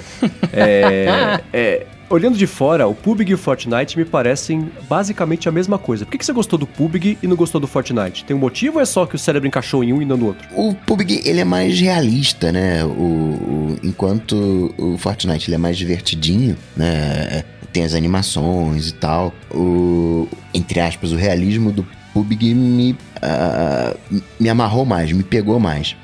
E o, e o Fortnite, né, ele não é só um jogo de de tiro, né? Ele, ele, é um jogo de construção de forte. Então, além de você atirar, você tem que coletar recursos para construir fortaleza, tá ligado? E, e se e, e, e, se defender dos caras, tal. O Fortnite, o, o PUBG é mais de, de FPS mesmo. Você chega lá, atira e já era. Entendi. E você, Samantha, você tem um jogo que você joga, cara? Tem um jogo que eu jogo. Tem um jogo que eu jogo. Olha. E ainda bem que pelo menos esse, né? Porque ele entrou, ele foi lançado esse ano. Ele é uma continuação de um jogo que já existia. Uhum. E, e eu já devo ter falado. Eu acho que eu elegi ele alguma vez como jogo do ano. Mas enfim, o Autos Odyssey, que, que é uma, uma continuação do Autos Adventure, né? Que tinha saído há um tempão, para mim é de longe o jogo do ano, porque ele é uma das poucas reais obras-primas e obras de arte uhum. que tem na App Store. Eu acho que tem na Play Store também, se não me engano. É, é, ele é inteiro bonito. Ele, o, o, o, o visual dele é bonito, o, o, jeito de jogar é bonito. E só jogando dá pra entender o que eu quero dizer com isso. O, o, o design de som é sensacional. Ele é um jogo feito para você relaxar, né? Enquanto os, os, a maioria dos jogos são feitos para deixar você pilhado, né? Tem aquela coisa de, de, de, de, frenético. Não, esse aqui é um jogo zen, cara. É um jogo para você passar horas a fio sem pensar na vida, ou só pensando na vida, jogando no piloto automático ali. E é você descendo com um snowboard por uma montanha de gelo. É só isso. Esse só é aí, o... aí depois... a segunda versão, né? Então, a segunda versão, a, a primeira era só montanha de gelo, a segunda você passa por uma parte com água, tem deserto também, mas é sempre isso. É você deslizando ali com, com o snowboard é, por esses cenários. E tem umas gamificações, tem objetivos, né? Que tem cada vez. Você tem três objetivos por vez para cumprir. Quando você cumpre os três, você é, aumenta de nível, tem mais três objetivos pra cumprir. E o objetivo é tudo: é você conseguir fazer, sei lá, um, um, andar num, num, cipó por 50 metros, depois é coletar não sei quantas moedinhas, entendeu? Você vai fazendo isso e é um jogo, cara, assim. Se você tá estressado, para 15 minutos para você jogar esse jogo, vai parecer que você passou uma semana de férias. Ele é super zen, super tranquilinho, super bem feito, super bonito. E é um dos, daqueles jogos que você olha e compra e fala, cara, eu queria poder comprar de novo esse jogo para recompensar o desenvolvedor, garantir que vocês vão continuar existindo, fazendo coisas bacanas desse jeito, que é uma, é uma pequena obra-prima. Assim como Limbo também é um jogo que eu sempre gostei demais, o próprio Autos Adventure, que é o primeiro, é, é a primeira versão desse jogo, são, são jogos que, que te, te, te deixam feliz porque eles simplesmente eles existem, sabe? Assim, então é, uhum. é, vale a pena mexer porque é, eles passaram muito tempo fazendo e, e, dá pra ver quando o jogo é feito, ou qualquer aplicativo é feito, ou podcast também é feito com carinho, com coração, ao invés de, de, de feito com a carteira e com o bolso, como tem muitos outros apps que fazem isso. Cara. Eu tô precisando de férias, acho que eu vou jogar esse game então. Joga, joga que você vai adorar. Pra dar aquela relaxada. Da hora. Muito bem, meus amigos. Vamos então agora para a nossa categoria de fail do ano. Fail de tecnologia do ano, né, cara? Importante para não ter que falar do Faustão de novo. e nessa categoria, eu, eu, eu, eu, fui junto com os adetêncios, cara. Eles optaram, eles disseram que o fail de tecnologia do ano foi o Facebook. E eu, eu concordo plenamente, assim, né? A gente viu um monte de polêmica, um monte de vazamento, um monte de, de coisa rolando com o Facebook, né? Durante o, ao longo do ano inteiro. É, a, a, gente agora, mais recentemente, essa semana aí, se eu não me engano, rolou a parada que é, o, o, Facebook fazia. Quando você. Mesmo você não autorizando a localização, etc., ele dava um outro jeito de pegar a sua localização. Então, assim, velho, Facebook falhou miseravelmente com seus usuários em 2018, né, mano? Em 2018 o que a gente tá sabendo, né? Porque pode ser que desde desde sempre ele seja assim. Então, eu vou com eles aí. Muito bem. É, não tem. Não tem não tem, nessa não tem como buscar outra alternativa. O título tem que ser pro Facebook. Pois é, meu querido. É, eu tava pensando sobre isso. Tá sendo meio rápido essa parte que todos concordamos, é. né? É, inicialmente eu pensei em dizer que o Facebook era o fail do ano, mas eu cheguei a uma conclusão que é o seguinte: não é o Facebook que é o fail do ano, somos nós, como consumidores de internet. É. Porque a impressão que eu tenho, eu comparo, por exemplo, com o, os lances todos da Uber do ano passado, né? uhum. né? A, a, começou com. com é, teve a, a a, Susan Fowler, que era engenheira da Uber, fez uma carta aberta explicando como era horrível ser uma mulher e trabalhar lá, porque eles não respeitavam, tinha todo o problema de, de, de, de, de abuso e marginalização e tudo mais. Isso foi um estopim para diversas histórias que saíram no curto espaço de tempo, o negócio de, de né, espionar a concorrência, comprar e-mail com recibo da Lyft para conseguir tentar é, é, roubar o motorista da Lyft, virar motorista da Uber, enfim, já falou sobre isso já. Né? Uhum. É, isso gerou uma, uma certa comoção das pessoas, teve todo o sistema de boicotes, né? De ah, é, delete Uber e tudo mais. Tanto e, a, e a, o problema e a pressão foram coisas tão grandes que resultaram na expulsão do CEO, desmanchamento completo do, do painel, né? E era uma situação muito parecida com o Facebook. O cara controlava tudo a respeito da empresa. Mesmo assim, ele teve que ir embora. Chamaram o, da, o Dara Kozlov Shahi, que teve que pegar ainda uma grande parte do problema que existia de, de percepção a respeito da marca, né? E de, de mais problemas surgiram. Aquele negócio do. De, eles foram invadidos, roubaram um monte de dado lá das pessoas, o, a Uber pagou o hacker para ficar quieto, né? E aí tentou esconder isso tudo, aí depois mandaram o chefe de segurança embora. Quer dizer, tudo que aconteceu na Uber que trouxe responsabilidade para a empresa, né? E, e, que fez eles pagarem pelo que eles fizeram, não tá acontecendo com o Facebook. E eu acho que isso é porque as pessoas ficaram. Elas perderam a sensibilidade ao tamanho do problema que o Facebook é. Como sai notícia todo dia nova sobre mais uma pisada na bola, sobre mais um vazamento de 20 milhões de pessoas, sobre mais um vazamento de não sei o que lá, so, sobre discriminação dentro do Facebook, racismo dentro do Facebook. É, é, tanto problema que as pessoas assim, ah, tá, né, isso não era ontem, ah, não, é hoje? Ah, então tá. Ninguém mais tem. É, é, as pessoas perderam a sensibilidade a esse tipo de coisa. Só que ao contrário da, da, do lance da Uber, né, que eles estavam jogando sujo com o mercado, o Facebook joga sujo com as pessoas. É, as pessoas que são o alvo disso perderam né, o interesse pelo assunto, que é até absurdo de se pensar. Como é que você perde interesse pela sua privacidade, pela sua segurança, né? Que vaza o seu e-mail, vaza os seus dados, daqui a pouco rouba a sua identidade, começa a comprar, fazer crédito, não sei onde, e é a partir do vazamento do Facebook. Ninguém pensa nisso, né? Então acho que o grande fail é a perda de interesse a respeito desse assunto que permite que o Facebook continue fazendo o que ele faz. Que é o que a gente comentou aqui diversas vezes. Eles não têm consequências. Se não tem consequência, ótimo, né? Continua crescendo o número de usuários. Não tem que pagar multa pelo que faz. Então tá beleza. Então, assim, se toda a pressão popular ajudou a, a tentar resolver o problema da Uber no ano passado, isso não aconteceu para o Facebook esse ano. E o poder que as pessoas têm na mão é gigantesco. Só que para o Facebook é, é, é, é, cômodo demais né, o serviço para eles quererem fazer alguma coisa. Então ninguém faz nada. Então acho que o feio do ano fomos nós todos que falhamos ao proteger a nossa própria privacidade e cobrar esse respeito e essa, essa confiança vindo do Facebook. E é engraçado isso tudo que está falando, né? Porque é, a, gente, a gente falou um dia aqui que, pô, o cliente do Facebook hoje, as empresas que anunciam, não sei o que lá. Mas, cara, eles estão esquecendo, né? E assim, você tá falando, você falou dos usuários, né? Mas eles esquecem que os usuários é que são, em, em tese, o, o, o, público deles, né? E assim, continuar vacilo por vacilo, por vacilo, por vacilo, eu espero que em algum momento as pessoas parem de achar isso normal, tipo, ah, mais um, mais um, e comecem a se ligar no que você tá falando é, e, e comece a cobrar dos caras uma, uma coisa mais decente, né, cara? Para que isso não aconteça. Porque eh, foi o que eu tava falando, eles esquecem que nós, usuários, somos o público deles. E sem a gente, eles, eles não são nada, né? É muito, é muito engraçado isso. Uma coisa que a gente não pode esquecer é que o Facebook ele não tá sozinho nessa. Uhum. Nesse último vazamento do Facebook, ele levou trocentas empresas junto. Sim, todas, basicamente, né? Ó, oh, Amazon, pois é, né? Então, você tá, também tá aqui junto e tal. A ponto da Apple falar assim, eu nem sabia que eu tinha acesso a esses dados. Então, uhum. o Facebook, é, um, na verdade, o modelo de negócios do Facebook é a pedra basal da internet. É a venda de dados, é o compartilhamento da informação, tudo aquilo que as empresas precisam. Né? Enquanto o Uber, né, já foi feita uma comparação, é uma coisa estanque, né? Uber é Uber, não tem outras implicações. Facebook não, Facebook ele tá em, tá em tudo, né? O, é, o modelo como a gente usa a internet, como os produtos eles são remunerados, é através da informação, é através da propaganda, né? É, assim, o, o Facebook ele é um, um, um resumo de como é a internet.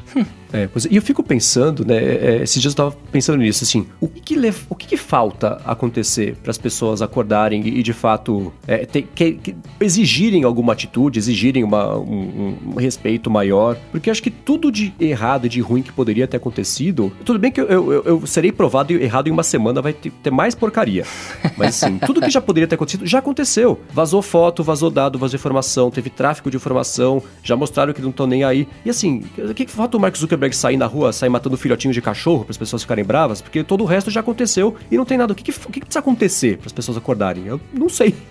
Ou será que isso nunca vai acontecer? Pode ser também. Eu sei que é uma pergunta retórica, né? Mas é, é engraçado, né, cara? É engraçado você pensar que tá acontecendo um monte de coisa, né? Tipo, um monte de coisa absurda com relação à, à privacidade, né? E a galera não tá nem aí. Eu não sei a realidade de outros países, tô falando mais do Brasil, né? A galera não tá nem aí. E, e só que aí o que eu acho, é, é, na verdade, é que muita gente E aí não tô falando de nós que gostamos de tecnologia, tô falando do mainstream mesmo. Muita gente nem tá ligado, né? A gente tava falando em off hoje aqui antes de começar. Cara, o Jornal Nacional, ou não lembro agora que canal que era, mas a, a, a mídia mainstream falou hoje, hoje o dia da gravação, quarta-feira, falou hoje sobre a Cambridge Analytics, tá ligado? Tipo, é, com, falou, comentou sobre as eleições do Trump que foram é, influenciadas pela, pela, pela Rússia, sei lá o que, e aí usaram o Facebook pra isso, assim, tipo, é, é, é, não sei se é falta de interesse, mas é, talvez seja falta do, do, do, mainstream saber que acontece essas coisas, tá ligado? E, e para tentar, talvez, re, não revoltar, né? Mas pra tentar, sei lá, fazer alguma coisa para que isso pare, né? É, é engraçado, sei lá.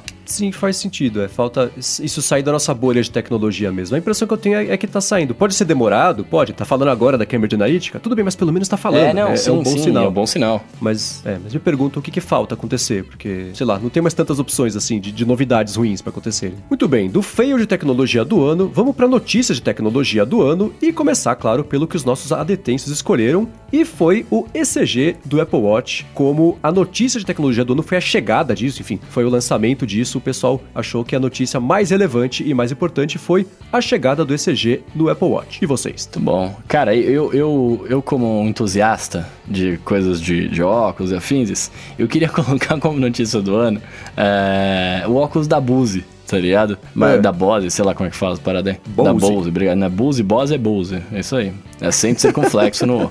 É... Mas por que, que eu queria colocar essa notícia, cara? Não, não, pelo, não pelo óculos em si, pelo gadget, porque é, eu achei, né? Achei legal, mas nada demais. Mas. Mas pelo fato de, cara, mais uma empresa tá focando nisso, né? Tá focando nesse tipo de, de, de gadget, nesse tipo de wearable, tá ligado? E, e futuramente, aí eu brinco toda vez aqui, né? Mas futuramente, cara. É podem vir coisas muito legais com relação a isso. E, e, é uma parada que me empolga demais, saca? É, saber que tem muita gente investindo e que, cara, né, empresas que, pô, a, a, a Bose não tinha nada a ver com isso e fez um, um, um, um desse, saca? Isso me, me deixa muito feliz. Então eu queria colocar essa. Mas aí, me, me ajudem, eu, eu tô na dúvida se a, a, parceria da Adobe com a Apple, quando for do Photoshop, foi esse ano ou foi o ano passado? Foi esse foi ano. esse ano, né? Então, então ótimo. Então essa, essa vai ser a minha notícia do, de tecnologia do ano, por quê? É, porque, cara, a Adobe demorou, né? Falamos já várias vezes sobre isso, mas mostra que, que eles estão estão entrando em mercados novos e estão e, e, e, o iPad principalmente, né, e tablets no geral, talvez, acho que não, não no geral, mas vamos, vamos falar do iPadão mesmo. É, vai virar uma coisa bem diferentona, né? Tipo, empresas grandes estão migrando suas mídias para lá e eu já falei várias vezes como eu uso o, o, o Auditions para trabalho. Eu gostaria muito que ele fosse para iPad. Isso me deu uma, um, um gás a mais aí, né, para ficar feliz. Então, coloco essa aí Adobe Apple fazendo aí as, os aplicativos para o iPad como minha notícia do ano. Boa. Teve uma coisa que aconteceu essa semana, vamos fazer quase um follow-up aqui, é, colando com a sua escolha, que é o seguinte: lembra da, da, do projeto Vault da Intel, que era dos uhum. óculos inteligentes da Intel, que é projetar o um negocinho da lente, bater no olho lá pra você uhum. conseguir ler e tudo mais? Que eles anunciaram, mostraram e aposentaram antes de virar qualquer uhum. coisa. Uma empresa canadense chamada North comprou a tecnologia e as patentes desse projeto da Intel, porque ela agora vai continuar esse. Vai, vai, a Intel passou o bastão pra essa empresa, entendeu? Ela vai continuar desenvolvendo o Vault e ela já faz uns óculos inteligentes chamados Focals, que tem, é, é, tem. Eu não sei exatamente o que ele tem, mas é inteligente. Olha. É, e aí agora eles vão integrar isso ao produto deles, vão usar o que eles já tinham com essa propriedade nova, intelectual, para conseguir fazer uma coisa nova. Então o, o Intel Vault vive, mas agora sob um novo teto, o que é ótimo, né? Que alguém. Essa tecnologia não vai morrer, né? Uhum. Não deixe o AR morrer. Agora vai, vai pra uma outra. Vai, vai pra uma outra casa que eu achei bem bacana. Da hora, da hora, mano. Mas fala aí, Coca, qual foi a sua notícia do ano? Eu pensaria o Google conseguindo entender as chamadas, as ligações, nessa coisa de inteligência artificial, né? Esse entendimento. Acho. Junta tudo, né? Junta esse, esse momento que a gente tá vivendo de Big Data, de inteligência artificial com relacionamento humano. E isso, isso ainda dá um link para o que o Google fez do, do Google Podcasts, né? E o Spotify pegando podcast, enfim, mas do reconhecimento não só desse, do assistente lá, mas é, do negócio de reconhecer coisa que a gente fala em podcast e, e, indexar isso na, na busca do, do, próprio Google, né, cara? É, que eles comentaram. Cara, isso, isso é muito legal também, né? Fiquei, ó, fiquei, devia ter escolhido essa, porque isso é uma coisa muito mais legal do que, do que Adobe entrando no iPad. Bom, vamos lá. Minha escolha, olha só a ironia, né? Eu falei que o fail do ano foi a, a perda de sensibilidade em relação ao Facebook. Por outro lado, a minha notícia do ano foi o escândalo da Cambridge Analytica. Ah. Foi isso que despertou toda, que abriu a porteira e as comportas pro tsunami de, de massa fecal que está batendo no Facebook hoje. Começou, quer dizer, começou em 2004 quando o Facebook abriu, né? Mas os problemas do Facebook nesse ano começaram quando a Cambridge Analytica saiu, que foi aí que todo mundo começou a prestar atenção. Todo mundo não, né? O nosso mercado de tecnologia e, e, e jornalismo começou a prestar atenção nisso e começou a descobrir uma coisa por dia de problemas que o Facebook causou para si mesmo desde 2004 até 2018, ou seja, são 14 anos de cocô vindo por aí, e vai aparecer muita coisa ainda. Claro que vai aparecer, porque eles mudaram. Ah, somos diferentes, né? Em 2004 a gente era muito diferente de hoje. De fato, mas agora você vai ter que responder por tudo que vocês fizeram, né? Você não tem passe livre só porque você não sabia das coisas, né? A gente sabe que o Facebook gosta de tentar sempre sair ali pela... Pela tangente. Sair pela tangente, exatamente. Muito obrigado. Então, para mim, a notícia do ano foi a Cambridge Analytica, porque foi ela que despertou toda a discussão que tá acontecendo e que agora finalmente está extrapolando o mundo da tecnologia, está chegando no mundo de verdade, mundo real, dos muggles de carne e osso. Então, para mim, a Cambridge Analytica foi a notícia do ano, que acho que ela vai ter reflexos por muito mais tempo do que gente imaginava no começo dessa história toda. Saindo então de notícia do ano, vamos para a polêmica do ano. Olha lá. Eu, eu acho que polêmica do ano. Bom, vamos lá.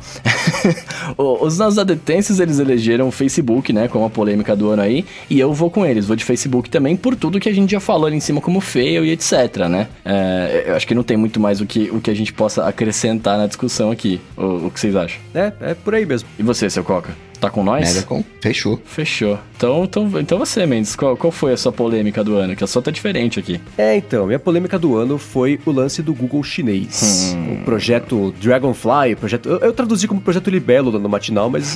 mas é quase isso, Sei né? lá, ele... mas é, Dragonfly é. Libélula, que é estranho falar projeto Libélula. Mas enfim, é o lance do Google chinês, né? Pra quem não sabe, o Google tava de conversinha com o governo chinês para fazer uma versão censurada do Google na China, e o Google dizia, não, não está confirmado ainda que vamos fazer isso, é só um exercício de prova de conceito criativo aqui pra gente saber se daria pra fazer uma coisa assim.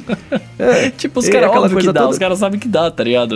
Aí, é, mano. claro. O que aconteceu, né? Alguém lá dentro do Google não estava feliz com o desenvolvimento desse projeto, vazou que esse projeto existia é. pra imprensa e muita gente do próprio Google não sabia o que estava acontecendo. Pessoas ligadas ao projeto descobriram que estavam que o Google estava mentindo para elas, tipo, não, não, tá tudo aprovado, a gente pode fazer, beleza, vamos aí. E não era nada disso, né? Roubaram no jogo ali para conseguir convencer engenheiros a trabalharem, a fazer as coisas. Então, é, é, é pesado, essa né? polêmica foi. E, e, assim, mostrou. E, e a, a, essa foi evoluindo, né, com, com protestos internos e, e criou-se uma discussão muito polarizada, não só dentro do Google, mas também por toda a nossa bolha aqui do mercado de tecnologia, se está certo, se não tá. Ah, é melhor o Google ir para lá do que não ter, pelo menos são eles que estão fazendo, porque eles têm mais responsabilidade do que, enfim, uma empresa que ninguém conhece, ou não ter acesso a nada de informação, né? Por outro lado, né, criou-se essa polêmica toda, e aí é, os funcionários conseguiram convencer o Google, de certa forma, a parar o projeto, né? Eles falaram que vão parar a coleta de dados necessária para conseguir desenvolver esse projeto, ou seja, eles pararam o projeto sem parar o projeto. Então, tá nesse limbo aí esse, esse Google chinês,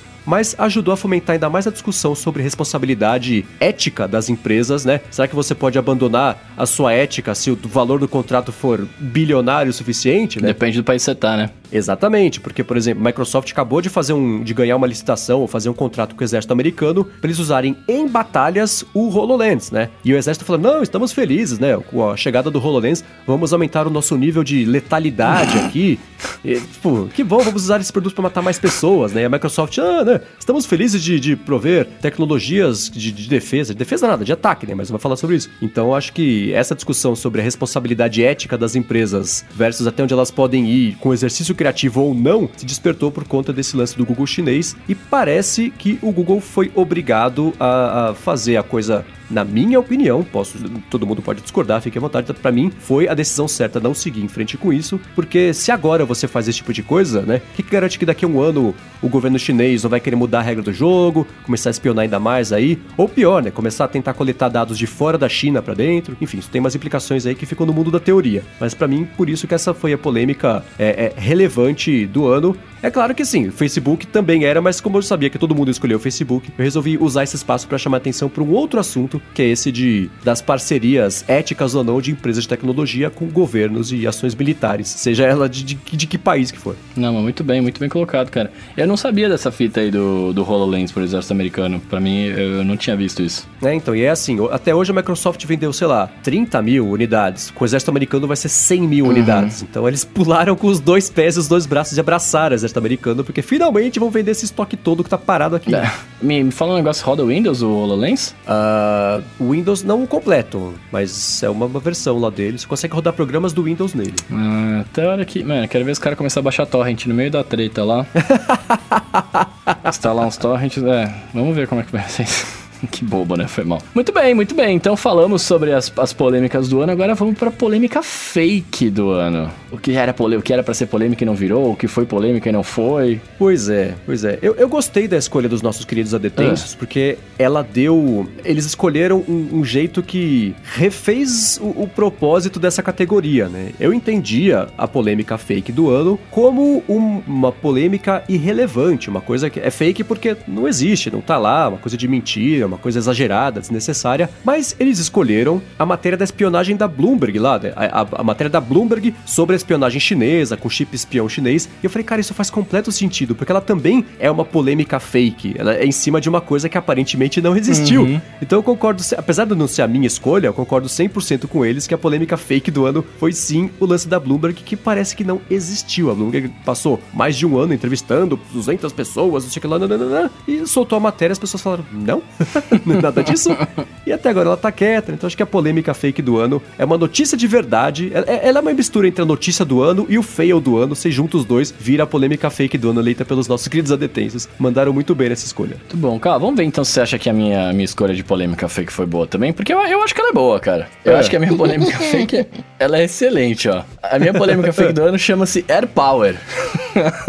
ah, também faz sentido, porque nunca existiu, pois né? é, então, esse, esse é o ponto. Esse é o ponto. Pode ser, o ano não acabou ainda, né? Pode ser que ainda, ainda aconteça alguma coisa aí. Será que a maldição da é... quinta-feira ou da sexta-feira nessa semana? Vamos ver o que, que vai acontecer. A maldição de pós-quarta, a gente pode chamar, né? É, exatamente. Vamos ver o que, que vai acontecer. Mas por enquanto, até o momento da gravação, Air Power foi uma coisa que foi anunciada que seria animal, que todo mundo quer, eu pelo menos quero muito, mas até hoje não veio, né? Nunca mais foi se falado sobre, né, cara? Então tá aí a minha polêmica fake, o um negócio que ia ser muito louco e que não existe. Pois é. O que, que você acha disso, Coca? Foi tenso, foi tenso, foi tenso. Mas eu ficaria junto com a matéria da Bloomberg, porque acho que isso vai ter desdobramentos. A gente um dia vai saber o que, que de fato aconteceu se rolou mesmo, se não rolou, quem encobriu o quê. Se foi uma matéria paga, eu vou de, de Bloomberg. Muito bom. É, eu, eu, eu, tenho a minha escolha aqui, mas antes eu quero voltar um pouquinho e falar sobre o Air Power também. É, é, eu concordo que ela é uma polêmica fake, mas talvez não pelo mesmo motivo que você tenha escolhido. Hum. Porque assim, a, o Air Power virou o grande saco de pancadas. Ele é a piada óbvia sobre uh -huh. o estado da Apple hoje em dia, né? Apesar de agora que a Apple lançou lá o. que saiu aquele Zero Sign-In da Apple TV que ela tinha prometido lá no, acho que na WWDC e não chegou, aí chegou agora. Então o AirPower é a única coisa que ela tá devendo de fato, né? Mas tá devendo faz um tempão. Uhum. É, e eu tenho certeza, assim, eu falo muito sobre o AirPower. Eu vou comprar o AirPower? Não. Né? Isso acontece que muita, todo mundo quer saber onde está o AirPower, porque eu tô curioso. Onde está Carmen San Diego? Né? Onde está o AirPower? Eu só tô curioso para saber, resolver esse mistério, conseguir virar a página. E, e o mistério, na verdade, é assim, por que atrasou tanto? A gente só vai descobrir isso daqui a 20 anos quando alguém escrever um livro. Mas é, eu fico curioso para saber onde está. Eu acho que a polêmica fake é por isso, assim, né? Se você não tem o que falar, você não tem o que criticar, vou falar sobre o AirPower, porque é, é, é, um, é, um, é um alvo fácil, a pinhata que dá para bater bastante ali, porque, porque vai dar frutos, né? Então, é, eu concordo com a polêmica fake, não porque ele não existe, mas é porque não existe muito bem uma polêmica em torno disso. Ela falou que vai ter um negócio, não teve. É legal falar sobre isso, especular, até brincar, fazer uma piadinha, o AirPower é um produto que nunca vem. Mas, tirando isso, não tem essa polêmica toda que, que, que parece que é. É só um produto que foi anunciado e que atrasou, não passa muito disso. Mas é legal tirar sarro, no final, é legal tirar sarro, né? Não, pra, ó, cara, eu vou, vou discordar. Pra mim é uma polêmica porque falou e não tem. É só por isso, cara. Muito bem, deixa eu falar sobre a minha polêmica fake do ano, que é aí de novo, né? Eu tô seguindo a diretriz de um assunto que foi uma polêmica danada, mas que no fim das contas não precisava, né? De ter uma polêmica tão grande assim, que já foi citado aqui, que é o Google Duplex. Pra mim, a polêmica fake do ano é essa. Todo mundo ficou aí ultrajado e revoltado e incomodado com, meu Deus, o robô tá falando, ah, e fingindo que é um ser humano. Cara, e daí? Né? Não vi onde estava todo esse caos e destruição e, e, e dedo no olho e, e confusão por conta disso. Não, não, não, me pareceu. Foi tanta comoção a troco de, de um nada, assim, né? Eu entendo 100% que a apresentação do Google foi estabanada, faltaram os passos aí, né, para falar mesmo que ah, isso aqui é uma coisa gravada, mas fora isso, assim, o tanto de, de, de, de palavras que foram escritas, de saliva que foi perdida e tá sendo perdida ainda, que eu tô falando disso agora, né, em torno desse assunto não justifica o, o, o impacto que isso teve ou que ainda vai ter na, na, na comunicação entre humanos e máquinas. Foi uma polêmica para mim bem fake. Não tinha o que falar nessa semana, criou-se essa polêmica para ter assunto em podcast, por exemplo. Mas tirando isso, passo. Pensei aqui agora que acho que eu devia ter feito a polêmica do ano o sensor novo do Apple Watch, né? Ou é polêmica fake? É, polêmica fake, polêmica fake do ano.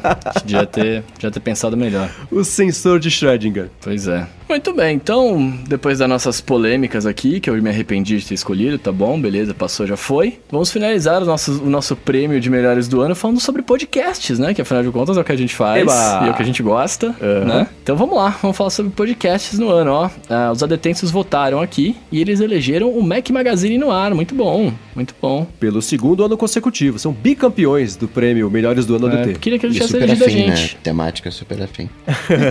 Não, eu vou falar assim, na tabula do, do, do, resultado, o área de transferência ganhou como melhor do ano de acordo com a área de transferência. Só que eu achei que isso não assim. Ah, tá. É, apesar de ser. agradeço de verdade, sinceramente, do fundo do meu coração para todo mundo que votou no ADT como o melhor podcast do ano, mas é meio estranho te dar um self high five aqui e se abraçar, nos abraçarmos a nós mesmos e falar, nossa, como somos bons. Né? E, e, como não é o caso, eu, eu... É, eu eliminei a votação do, do, do ADT e o Mac Magazine do Ar também merecidamente ganhou o prêmio pelo segundo ano consecutivo, mas obrigado a todo mundo que quis nos fazer uma homenagem, um elogio, ou sinceramente achou que, que, que fomos o melhor podcast do ano. Não, assim, eu, eu, eu, discordo, acho que não fomos o melhor do ano, mas obrigado a todo mundo que, que, que levantou essa bola e fez essa homenagem pra gente. Muito bom, muito bom. Eu, eu elegi um podcast esse ano, já, já comentamos, o Coca já comentou deles, né? Eu já tinha comentado também, que chama Minuto de Silêncio, porque esse ano que foi ano de eleição, eles fizeram um. E eu gosto desse, gosto desse assunto, não, né? Assim, eu, eu gosto de estar a par desse assunto, né? E eles fizeram um especial do Minuto de Silêncio, né? Tipo, publicavam um podcast normal deles, e aí a parte eles faziam um, um negócio que chamava Minuto nas Urnas, em que eles falavam sobre as eleições, né? Na mesma pegada deles, fazendo piada, etc., mas é, com um tom mais sério e falando sobre o que estava acontecendo tal.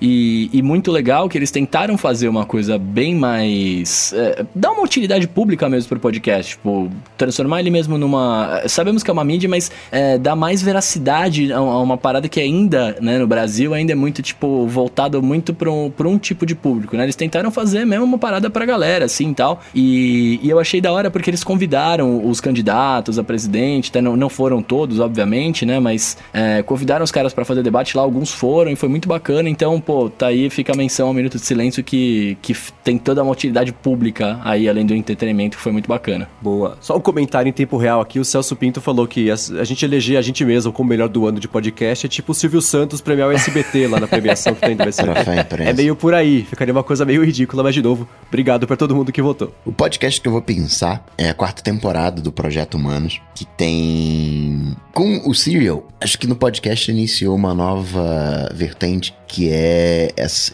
essa vertente de crimes. Né? Você tem o, o próprio crime, não, um podcast americano e várias, e várias outras pessoas falando de crimes. Isso é um sucesso na TV já tradicional, ou em séries, no próprio uh, o CSI, né, acaba sendo um pouco assim, resolução né? Se você pegar essa coisa policial, tem uma, um punch muito forte na TV. E mostra que dá para você fazer isso também nos podcasts. E aí, abre todo um leque para você trazer as coisas da TV pro podcast. Você tem um podcast do Wolverine, né? Uma um, da, da Marvel, né? Criando lá um, um outro bracinho. Então queria ressaltar esses novos usos de podcast, citando a quarta temporada do Projeto Humanos. Da hora. Boa. Tudo bem, vamos lá. Eu escolhi um podcast que, obviamente, eu adoro como melhor do ano, porque pra mim, de fato, foi que é o SciCast. O SciCast, to todos os podcasts, na verdade, do Portal Deviante são podcasts que dá, dá orgulho de, de, das pessoas que estão participando, dá orgulho de ouvir. Você fica feliz quando você ouve.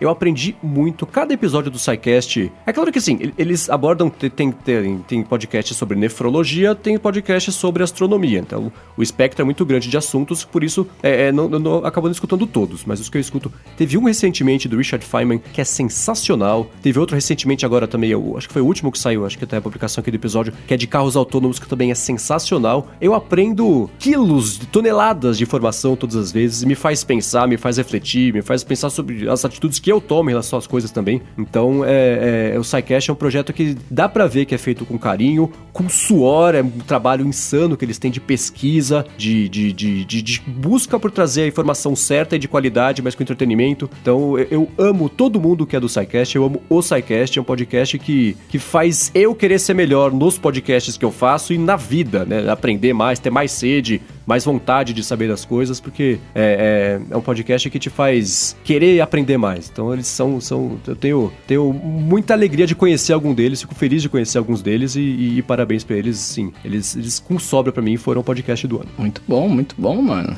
Fiquei até emocionado ouvindo você falar isso. Pois é, eu fico emocionado escutando, cara. Às vezes eu tenho, tem episódios que eu tenho vontade de chorar, de, de, de, tão animado e feliz e emocionado que eu fico com a paixão que eles têm para falar sobre os temas, seja eles quais forem. Assim, às vezes o tema nem é importante, é você ouvir a pessoa que tá falando sobre uma coisa com propriedade, com, com amor pelo que tá falando e com vontade de tentar fazer espalhar o, o conhecimento. Então, puxa, eu adoro esses caras, assim. É, é, espero muito é, é, que eles tenham uma vida muito longa e merecem todo o apoio. Por isso, assim, pessoas que estão escutando a gente aqui, né? É, isso não só pro SciCast, para todo podcast que você é, escuta, apoia, vai lá, assim, se você puder, dá um real que seja por mês para um, ou dois, para três, ou para enfim, pros podcasts que você quiser, que você puder ajudar, porque a gente que faz sabe o, o quão trabalhoso uhum. é e, e, enfim, quando tiver podcasts que são feitos com tanto carinho, eles merecem nosso apoio, não só financeiro, né? É o que a gente sempre fala aqui, recomenda, espalha, né? Ajuda, você conhece alguém que vai se interessar por um tema, fala, se gostou do podcast que você viu, vai no Twitter, conta para todo mundo, vai no Facebook, se você ainda usa, conta para todo mundo lá também, porque é uma mídia que, que precisa do nosso carinho de atenção e que bom que ainda existem, né? Apesar de todas as dificuldades, tem podcasts feitos com tanta paixão quanto é, é o caso do, do SciCast e de também Projeto Humanos, Minuto de Silêncio, tantos outros aí que são feitos é, é, com muita vontade e um bolso curtinho, ainda assim trazem pra gente informação e, e entretenimento semana após semana. E 2019 vai ser o ano do podcast. Opa! Vamos lá. Todos os prêmios dados, todo mundo vai receber o troféu em casa. Brincadeira, quem sabe um dia, né? Já pensou? Mas enquanto esse, este futuro não chega, vamos pro hashtag AloADT, que é a parte que você que está escutando o episódio consegue fazer uma pergunta, né? Se você quiser saber nossa opinião sobre alguma coisa, se você tiver uma dúvida aí, pergunta pra gente no Twitter com a hashtag AloADT, que ela cai na planilha automática de perguntas aqui, a gente pensa algumas para responder ao final de cada episódio, e foi isso que o Alexandre Oliveira fez, né, Bruno? É, então, ele tá perguntando aqui, ó, se as lâmpadas Philips Hue são isso tudo mesmo, né? Ele, tá, ele diz isso porque é um grande investimento, você automatizar sua casa é realmente um grande investimento e ele tá querendo saber se vale a pena comprar ou não. E aí, seu você que é o cara que mais tem coisas aqui? Uh, então, assim, né? Assim como muitas respostas que eu dou aqui, é comprar no Brasil é complicado. Você achou que ia falar depende, Eu tinha né? certeza. É? Comprar no Brasil... É, então, de certa forma é. Porque assim, comprar no Brasil, quase nada vale muito a pena quando o assunto é tecnologia, porque é tudo muito mais caro do que deveria ou merecia ser. Então, assim, você equipar a sua casa inteira com Philips Hue compradas no Brasil, putz, vende seu carro e um rim. Vai ser meio caro, né? Mas se fosse mais barato aqui como é lá fora, se fosse bem mais acessível como é lá fora, eu diria que sem sombra de dúvida, sim. Porque, de novo, não é essencial para sua vida, mas é um açúcarzinho a mais na sua casa você conseguir controlar. Se você comprar a, a, a luz colorida, baixar, deixar um tom laranjinha bem fraquinho à noite, ou você montar cenários, ah, para ver filme é um cenário, no fim de semana é outro cenário, à tarde é outro cenário, para acordar, se você quiser acordar com a luz também, é, é, tem gente que gosta de acordar com luz, né? Então, é, você consegue programar e você dá o comando de voz ou dá o comando no celular ou comprar um interruptor inteligente. São, são, são coisinhas que deixam a casa mais, mais maleável, né? Você consegue controlar melhor melhor ambiente com a iluminação. Então, eu, assim, eu não gostaria de ter que voltar a usar lâmpadas tradicionais, ou de LED, ou de filamento, porque as lâmpadas inteligentes já fazem parte do, da, da, minha relação com a casa, né? De, de você ter um cenário para cinema, para cinema, um cenário para ver filme, um cenário para dormir, a lamparina do lado ali, o abajur do lado da, da cama, lamparina, né? é, abajur do lado da cama fraquinho também. Então, acho que assim, vale a pena. No Brasil, eu acho que não, a não ser que você tenha muito dinheiro disponível e esteja afim de gastar. Se você puder trazer de fora, aí Se vale a pena. Se tiver dinheiro disponível, me dá a passagem, eu compro lá para você e trago. e vale lembrar também que, se você tá começando agora, se você tem essa dúvida, provavelmente você ainda não tá no ponto de investir full no HomeKit. Começa levinho. Pega, a gente na, nos falou, você falou trocentas lâmpadas que conectam direto no Wi-Fi. Pega uma delas, pega essa e-light, testa, vê se você curte, usa uns três meses. Né? Se ambienta mais com o HomeKit, com essa automação na sua casa para ver se, né, se funciona contigo. Uhum. Muito bem, ó. Seguindo aqui, o Bruno Stecanella tá querendo saber se ele comprar um iPad na Best Buy ou em outra loja americana, ele consegue ativar o Apple Car Plus. É, estando lá fora, você consegue. Tem um jeito que é uma espécie de gambiarra. Vou deixar aqui na descrição do episódio o link para uma matéria lá do Mac Magazine que te ensina a conseguir comprar o Apple Care, não sei se é o Plus, mas comprar o Apple Care tendo voltado já para o Brasil, munido de um produto que você comprou nos Estados Unidos. Mas se você comprar, sim, você está nos Estados Unidos, comprou da Best Buy, você pode ir na Apple, entrar em contato com ela e comprar o Apple Care Plus numa boa. É, depende um pouco de cada produto o prazo que você tem para fazer isso. Tem coisa que, sei lá, um mês, tem coisa que você pode comprar até faltando um dia para acabar a garantia, varia um pouquinho. Eu não lembro qual produto é cada coisa, mas assim, se consegue fazer isso, comprar da Best Buy outra loja e comprar Apple Care Plus, rola. Muito bom. Muito bom, muito bom. E seguindo aqui com o Alô ADT, o Cleiton Rodrigues perguntou se ele consegue conectar um controle para jogar no iPad via Bluetooth. E aí? Hum, cara, você consegue. É, um controle, sim, se você quiser conectar um de. um de Switch, de, de, de Play 4, as coisas não rola, mas tem controles para iPad que você consegue jogar bonitinho ali. Esses controles funcionam via Bluetooth? Funciona até no iPhone, né? Funciona no iPhone, funciona no iPad, sim, é sim. só. É, tem um até que vende no próprio, no próprio site da, da Apple lá, não sei se é o preço mais barato, enfim, mas é, chama, é Nimbus, Nimbus Wireless Gaming Controller. É, que ele é um controlão mesmo de videogame e tal. Tipo, parece muito controle de Xbox, você pode conectar lá, jogar. Não sei se todo, tem, tem jogos e jogos, né? Não sei se todos os jogos funcionam com controle, mas enfim, você pode testar. E tem vários outros, né? Tem aquele que você põe no iPad do lado, enfim, que eu não fica. Vai, vai ficar parecendo um Switch gigante, né? Aí vai do seu gosto de jogar as coisas. Agora, ô Coca, tira uma dúvida. O Márcio Tubini quer saber se dá para trocar as fotos da capa dos álbuns do iOS. Então, assim, você tem um. Eles parece que escolhe automaticamente, né? Você tem um álbum lá customizado, aí tem uma fotinho que é a capa dela. Dá pra você definir a foto que aparece nessa capa ou não dá? Olha, eu acho que não dá, não. Se alguém souber como, né, manda como follow-up. Maravilha. Também procuramos aqui ninguém achou, né? Nós achamos a resposta dessa, mas aposto que essa aqui a gente vai ter, né? Vamos lá, ó. O Léo Oliveira ele quer saber se a gente prefere as lâmpadas inteligentes como uma solução melhor do que os interruptores inteligentes, né? Porque com os interruptores, além da gente controlar o, o, o, ventilador de teto, né? A troca de lâmpadas queimadas sai bem mais barata. É, só não tem aquela papagaiada de colocar cor, etc tal, né? Mas... É, é que nem... Sabe quando você vai fazer uma montagem no Photoshop que você tem trocentos jeitos de chegar ao mesmo resultado? Eu acho que a lâmpada inteligente versus interruptor inteligente versus a tomada inteligente, por exemplo, é a mesma situação. É, é, é claro que interruptor inteligente você consegue... Você abre um pouquinho o espectro do que você consegue colocar e você transfere a inteligência que era da lâmpada pro interruptor, né? A lâmpada continua burra, de certa forma, a lâmpada continua, né? É, é, é, tradicional e o interruptor é o que vira inteligente. É uma opção, mas depende do objetivo que você tem, né? Eu, por exemplo, adoraria começar. Eu tô pensando em colocar as tomadas inteligentes, né? Então, ao invés de eu ter a, a cafeteira inteligente, eu deixo a tomada inteligente e eu mando a tomada ligar às 8 da manhã para fazer o café, ao invés de ter a cafeteira. Isso dá pra fazer com tudo. A hora que eu quiser também, eu posso fazer um. Posso mandar desligar e ligar o roteador uma vez por mês automaticamente, tá? Com a régua que tem um monte de coisa conectada também. Posso enfim, vai, vai aumentando aí o espectro de, de opções que você tem. É, eu prefiro ter a lâmpada conectada porque esse é um problema, é, é, resolve uma, uma necessidade, não é necessidade, mas enfim, uma, uma necessidade específica que eu tenho na minha casa. Não teria um uso, por exemplo, para o interruptor inteligente porque eu não tenho nada mais conectado a não ser as lâmpadas, né? Então, no máximo eu tenho o Rumba que também já é controlado sozinho pelo aplicativo, uma coisa independente. Claro que se uma Philips Hue queima, é mais caro do que uma lâmpada LED normal queimar, mas pelo menos por enquanto, em três anos, nenhuma queimou ainda. Então não se fez tão necessário, não. Me, me ilustra me, me, ilustra a minha, minha ignorância. É, você falou ali, eu prefiro ter tomado inteligente e tal, que eu ligo a cafeteira. Você, foi um exemplo aleatório que você deu, né? Porque senão você teria que ter uma cafeteira que quando você põe na tomada, ela já liga automaticamente, né? E não que você tem que apertar um botãozinho ali, por exemplo, né? Sim, sim, tá. sim, sim. É, foi um exemplo. Tá. Que eu já falo, nossa. Exemplo teórico para uma necessidade inexistente. Justo. E o Vinícius Menes, ele tá perguntando pra gente aqui, né? Ele, na verdade, tá fazendo um comentário e depois uma pergunta, né? Ele, ele fala que a gente já falou sobre o nosso EDC, né, tal, mas a gente nunca falou sobre as mochilas que a gente usa. Ele tá perguntando quais são.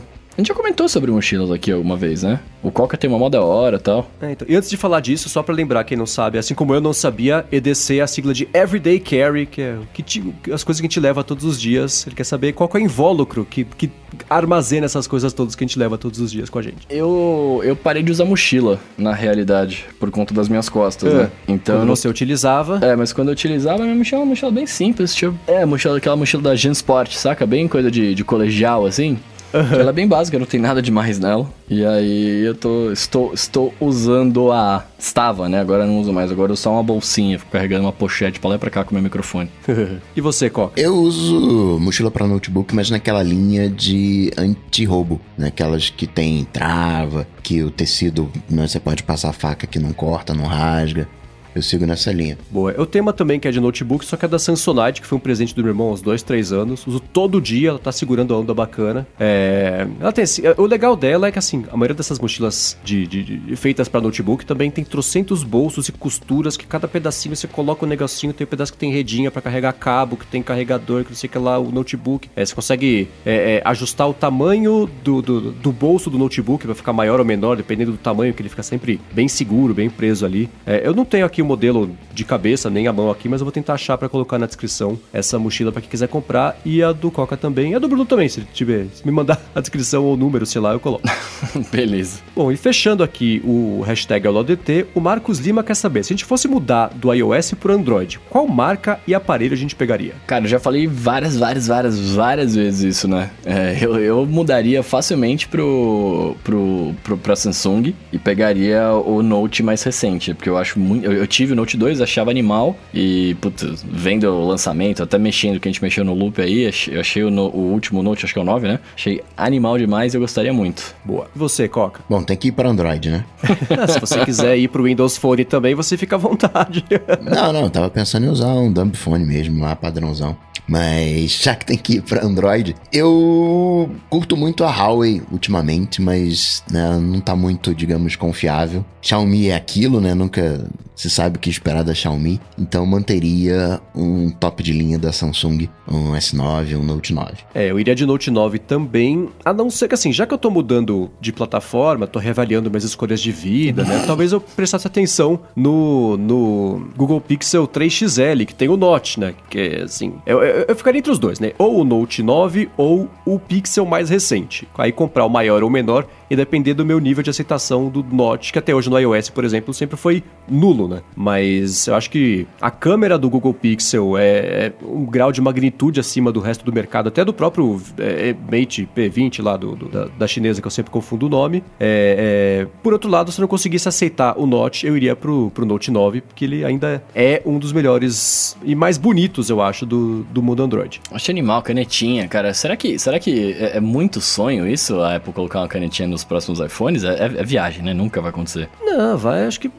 não, numa que nem eles falam no nos podcasts gringos, numa escala infinita de tempo, isso vai acabar acontecendo. Resta saber qual que é o intervalo entre agora e quando isso vai acontecer. Mas eu tenho preguiça de quando isso acontecer, porque a gente vai ter que aguentar nego falando, ah, viu, agora tem canetinha, Steve Jobs falou que não ia ter, fala, tá, eu tô com preguiça por antecipação desse tipo de conversa que vai ser absolutamente inevitável por gente que sabe que tá falando bobagem, mas fala ainda assim só pra encher o saco. Pois é. Muito bem, se você quiser encontrar os links do que a gente comentou aqui ao longo do episódio, entra no área de transferência.com.br barra 105 ou dá mais piada aqui nas notas do episódio. Quero agradecer Eduardo Garcia aqui pela edição do podcast, agradecer como sempre, claro, aos apoiadores que estão lá no apoia.se barra área de transferência, que acompanham ao vivo aqui, ajudam a escolher o título na sexta-feira, tem um contato contato mais bacana e mais próximo e nos ajudam a fazer o podcast chegar aqui toda sexta-feira para vocês. Muito obrigado a vocês e a quem ajuda de outras formas, como comentamos aqui, né? Recomendando pros amigos, deixando review no iTunes. Obrigado a todos vocês que ajudam o ADT a chegar de uma forma ou de outra toda sexta-feira aqui para vocês. E claro, como sempre também, obrigado aos meus dois co-apresentadores aqui, Bruno e Gustavo.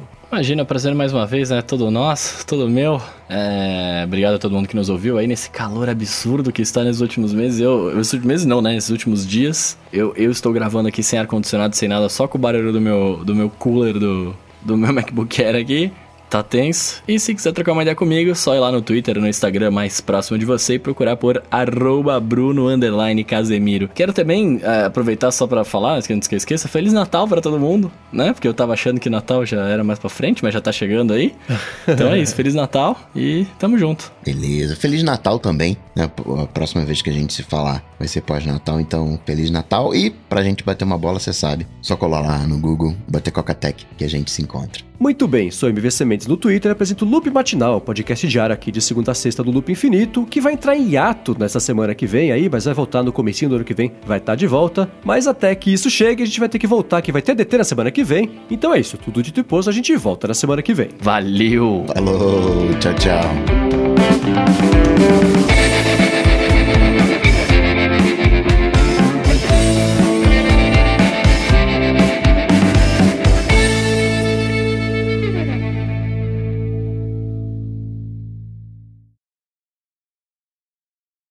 Cara, minha cabine é cheia das gambiarras aqui.